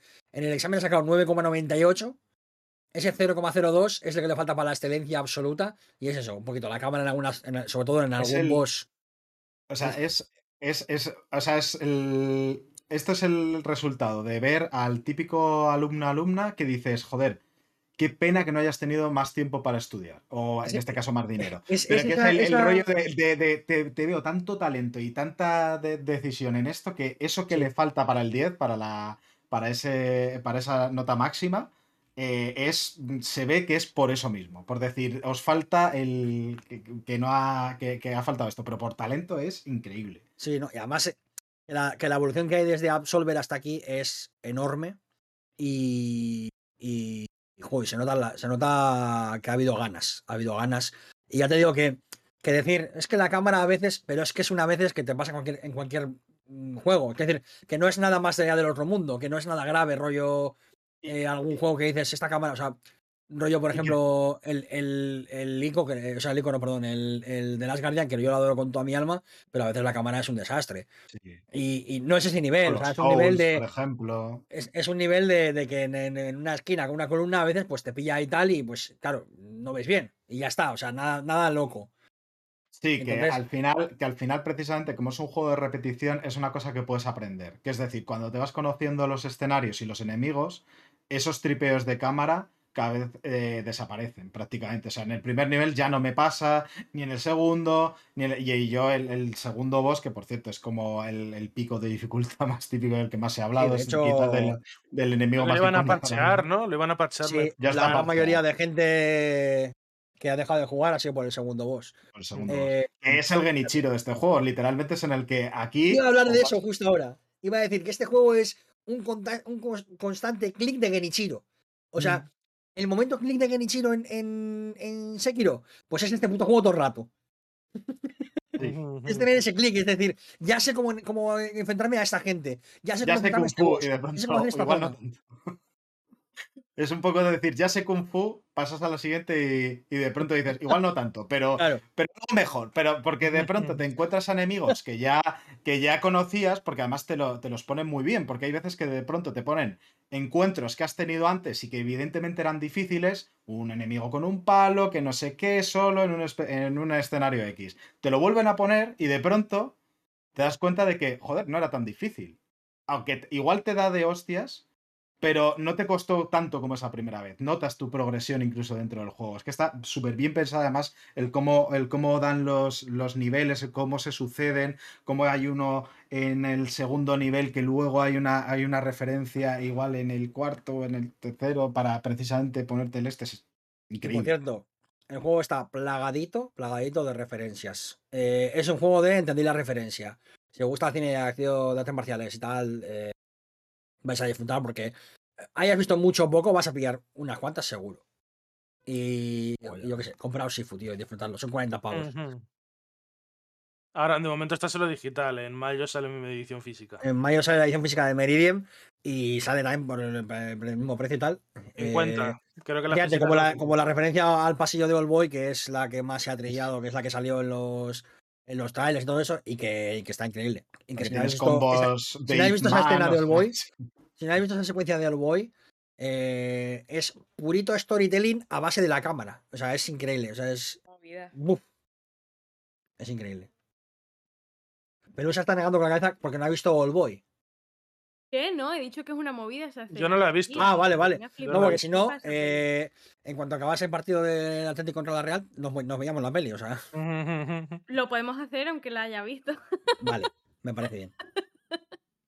Que la, o sea, la edición física cuesta 10 euros más, pero te viene con libro de arte, steelbook, litografías, banda sonora digital.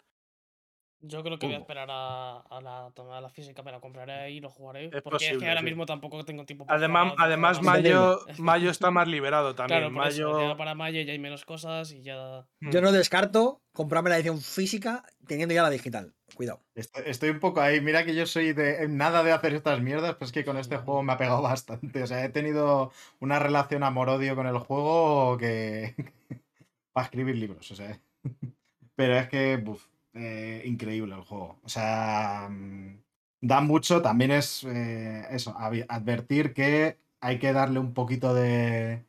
Hay que darle un poquito de tiempo, hay que tener paciencia con él, que tiene. que, que es difícil, es, es muy difícil, pero para evitar frustración es importante intentar entender la- el progreso, que es eso, el progreso de las artes marciales. Que quería decir algo. Eh, que antes de que se me olvide, que si tenéis algún tipo de problema de movilidad en las manos o lo que sea, todo el, todos los controles son remapeables, todo se puede reconfigurar, absolutamente todo.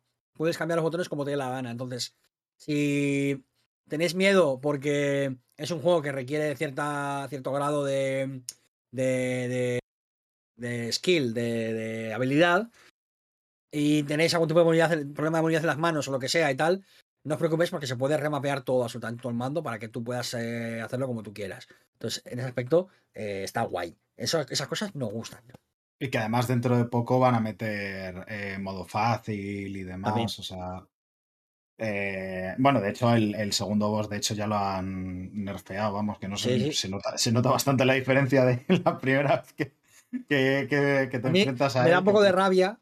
Es un poco eh, eh, como cuando tú estudias muy fuerte y sacas un 6 y alguien que no ha estudiado nada saca un 6 también y dices, pues vaya puta mierda, porque yo ese boss en concreto me lo hice muy rápido, eh, sin muertes. Y todo el mundo estaba diciendo, guau, súper súper duro, tal, no sé qué. Y era como, joder, qué, qué bueno soy, tal, no sé qué. Y de repente es como, Bueno, pues ya lo han parcheado y ahora ya todo el mundo lo puede jugar. En, en- o sea, por una parte, digo, qué guay, más gente va a poder seguir jugando a Sifu. Y por otra parte es como, joder, con lo bien que se me daba ese justo, macho, no podían haber cambiado el tercero, que se me da como el culo. Hombre, yo, yo, yo eh, también tengo ese orgullo de habérmelo pasado eh, cero muertes antes del parche, que es como la de venga, va, por lo menos. Esa Es mella- igual, medallita. igual de válides, eh, todes, eh, No, no, por claro. pasaros el segundo boss antes del parche o después, ¿eh? No nos confundamos, ¿eh? que lo importante es disfrutarlo. O sea, además es que es un combate con mucha, con mucha carga narrativa, tiene. Es muy bonito. Cuando lo haces bien, es muy bonito de, de lucharlo. O sea, de que, que eso, joder, a mí me gusta, ¿sabes? Un combate bonito que dices, hostia, qué, qué guay. ¿sabes? Eh, al de- final no, no todo el mundo tiene por qué jugar los videojuegos por la misma razón. Hay quien lo jugará por el desafío, quien lo jugará porque le llama la historia, porque te llama el aspecto visual. Y bueno, pues a lo Sí. mejor no te interesa que sea muy desafiante, lo que quieres es ver lo que pasa, ¿no? No, no, por eso Y, sí. y es igual de válido. No, no, claro, sí, eso nunca. O sea, pero el, el- el decir, hostia, me lo he conseguido pasar de esa manera, ese, ese, esa satisfacción que es personal, no es, eh, no es para hacer de mérito del resto, de decir, ah, tú no eres capaz de hacer esto. No, es la de, joder, pues tengo esa satisfacción mía de he conseguido esto, este logro que yo me he puesto, ya está. Que- No es, es- eh, yo, yo en mi caso no es ni siquiera logro. Mi caso es que, que me, da, me da rabia que no sea el tercero, por ejemplo, que, la- que un- hay una cosa del, del tercer boss que se me da fatal y soy incapaz de, de- de hacerlo bien. Y me, y me han- me a el que se me da, el que se me da de lujo. O sea, Uy, es, una cosa de que yo, yo me aprovecho cero de esto. O sea, no es una cuestión de tengo el logro de haberme pasado. A mí eso me da igual, yo soy un mierda, no me, no me importa. Pero joder, que justo me parchean el que mejor se me da de todos, sido como. Es lo cabrones. me, bueno. recuerda, me recuerda un poco cuando en el Sekiro parchearon a- al toro. Solo Sí. que ahí la, A la- ver, ahí- nadie le quería. Claro, ya la- la- era lo contrario, es similar, pero ahí lo contrario porque es una de gracias a Dios lo han parcheado porque vaya mierda lo de vos. Sí, sí. Yo, yo me lo pasé preparche. ya, ya, yo eh, Madre mía. corriendo alrededor de él como un loco, eh, tardando la vida. Y cuando acabé dije, no voy a jugar este boss nunca más. Es- Pues- Pues yo me lo pasé preparche sin mucho problema, ese, la verdad tuve suerte. Pero, Ya vino el no, por eso luego cuando vinieron las críticas no lo entendía, pero bueno, no. Terrible, terrible. Y ya está, yo por mí. Vamos, em, cerramos el baúl de los recuerdos de nuestro maestro. Pues ya hemos completado la venganza. eh, ya ha acabado todo aquello por lo que luchamos. Y ya no hace falta entrenar más. Esto es todo. Se, se cerró el ciclo. Pero Es que me, da rabia poder decir algo después de esto porque es muy bonito para cerrar. que no, no se ha acabado nada, porque ahora hay que ir a- al oeste prohibido. A salvar el mundo. Exacto. Bueno, Cántame, eso- cántame el tema de Horizon. Venga, con los coros esos guapos. Venga, ah, canta ahora. Eso es la- son los deberes para la semana que viene, Mariolas. Vale, me lo tienes que- que aprender. Te tienes que grabar, te tienes que grabar por separado para hacer los coros y luego lo- poner los coros de fondo y, cantas tú. Yo te Sí, puedo sí, hacer Y, lo- y sonidito hago una muñeira de mientras, ¿no? ¿Qué, qué hago? Ve, eso ya es a tu elección. Me. Bueno. Eh, pero eso ya la semana que viene eh, hablaremos, iremos al oeste prohibido, aquí de lo- del este a oeste, claro, es que, que- hostia, que Al- al claro. oeste prohibido crecía y vivía sin hacer mucho caso. eh, A la policía. ingeniería. La policía. No. Vale, ahora, ahora ya sé cuál va a ser la canción de Loris. Ah, Tiene ¿por que qué? ser una ¿Es Dragon reversión Ball? de esa. Vale, ya la Ay. tenemos. Gracias por la idea. Bueno. Que, es que la de Oliver y Benji del anterior me hice la letra yo, o sea, me la tenía escrita con la tontería. Ya tienes deberes, otra- Joder. otros deberes para la semana que viene. Ay, Ya ay. dos canciones. No. Joder, al final. Al final vamos a poder sacar disco recopilatorio de canciones de visto como juego. Un disco en las gasolineras, como antaño. Sí, sí. En casete también. Casi claro. todo, todo con mente de tiburón, ¿no? Venderle Sí, el casete que vuelve. mente tiborao, sí, sí. Bueno, Bueno, pues hasta, hasta aquí el programa de hoy. ¿eh? Muchas gracias a la gente que nos ha estado viendo en directo. Eh, muchas Y, ojo, gracias. Y a Katia, así lo digo bien, ¿eh? Katia Ulin, que nos ha hecho el buen follow. Follow. Viene, viene de Terevi. ¡Ole, Terevi! ¡Ole! ¡Ole! Hola, Terevi. Y Magazine van y les dan su puto dinero. Eso. Magnífica ilustradora. Muy bien, muy bien. Pues muchísimas gracias por seguirnos desde donde vengáis. Si nos encontráis de pronto el este y entráis y estamos aquí haciendo pruebas a- de sonido, haciendo sonidos guturales, si os quedáis, entonces eh, sois nuestra gente. Si venís de porque os han recomendado, no sé muy bien por qué, porque ellas son unas reinonas, nosotros somos un puto desastre, pues bueno, también. Eh, lo importante es estar aquí con la buena gente que, que me ha acompañado, que ha sido Pelusa, Raúl, Kerk y Sergio. Muchas gracias por estar aquí. Gracias a ti. A ti. Eh, un besito a George, que hoy no ha podido estar. cierto. También ha llegado Maxi. Ma- No, no, ha- no ha llegado todavía. Pensaba que iba a llegar. Claro, estamos viendo que igual dado un George mapa y es ciego. Entonces aquí ya. Claro, está en Atocha buscando la salida. Y está gritando, no tiene ni relieve ni nada, ¿cómo me voy a aclarar? Qué lástima. Qué soy, de verdad. Ay. Eh, pues eso, que nada, que muchísimas gracias por estar aquí, por escucharnos y hasta la próxima. Adiós. Adiós. Adiós.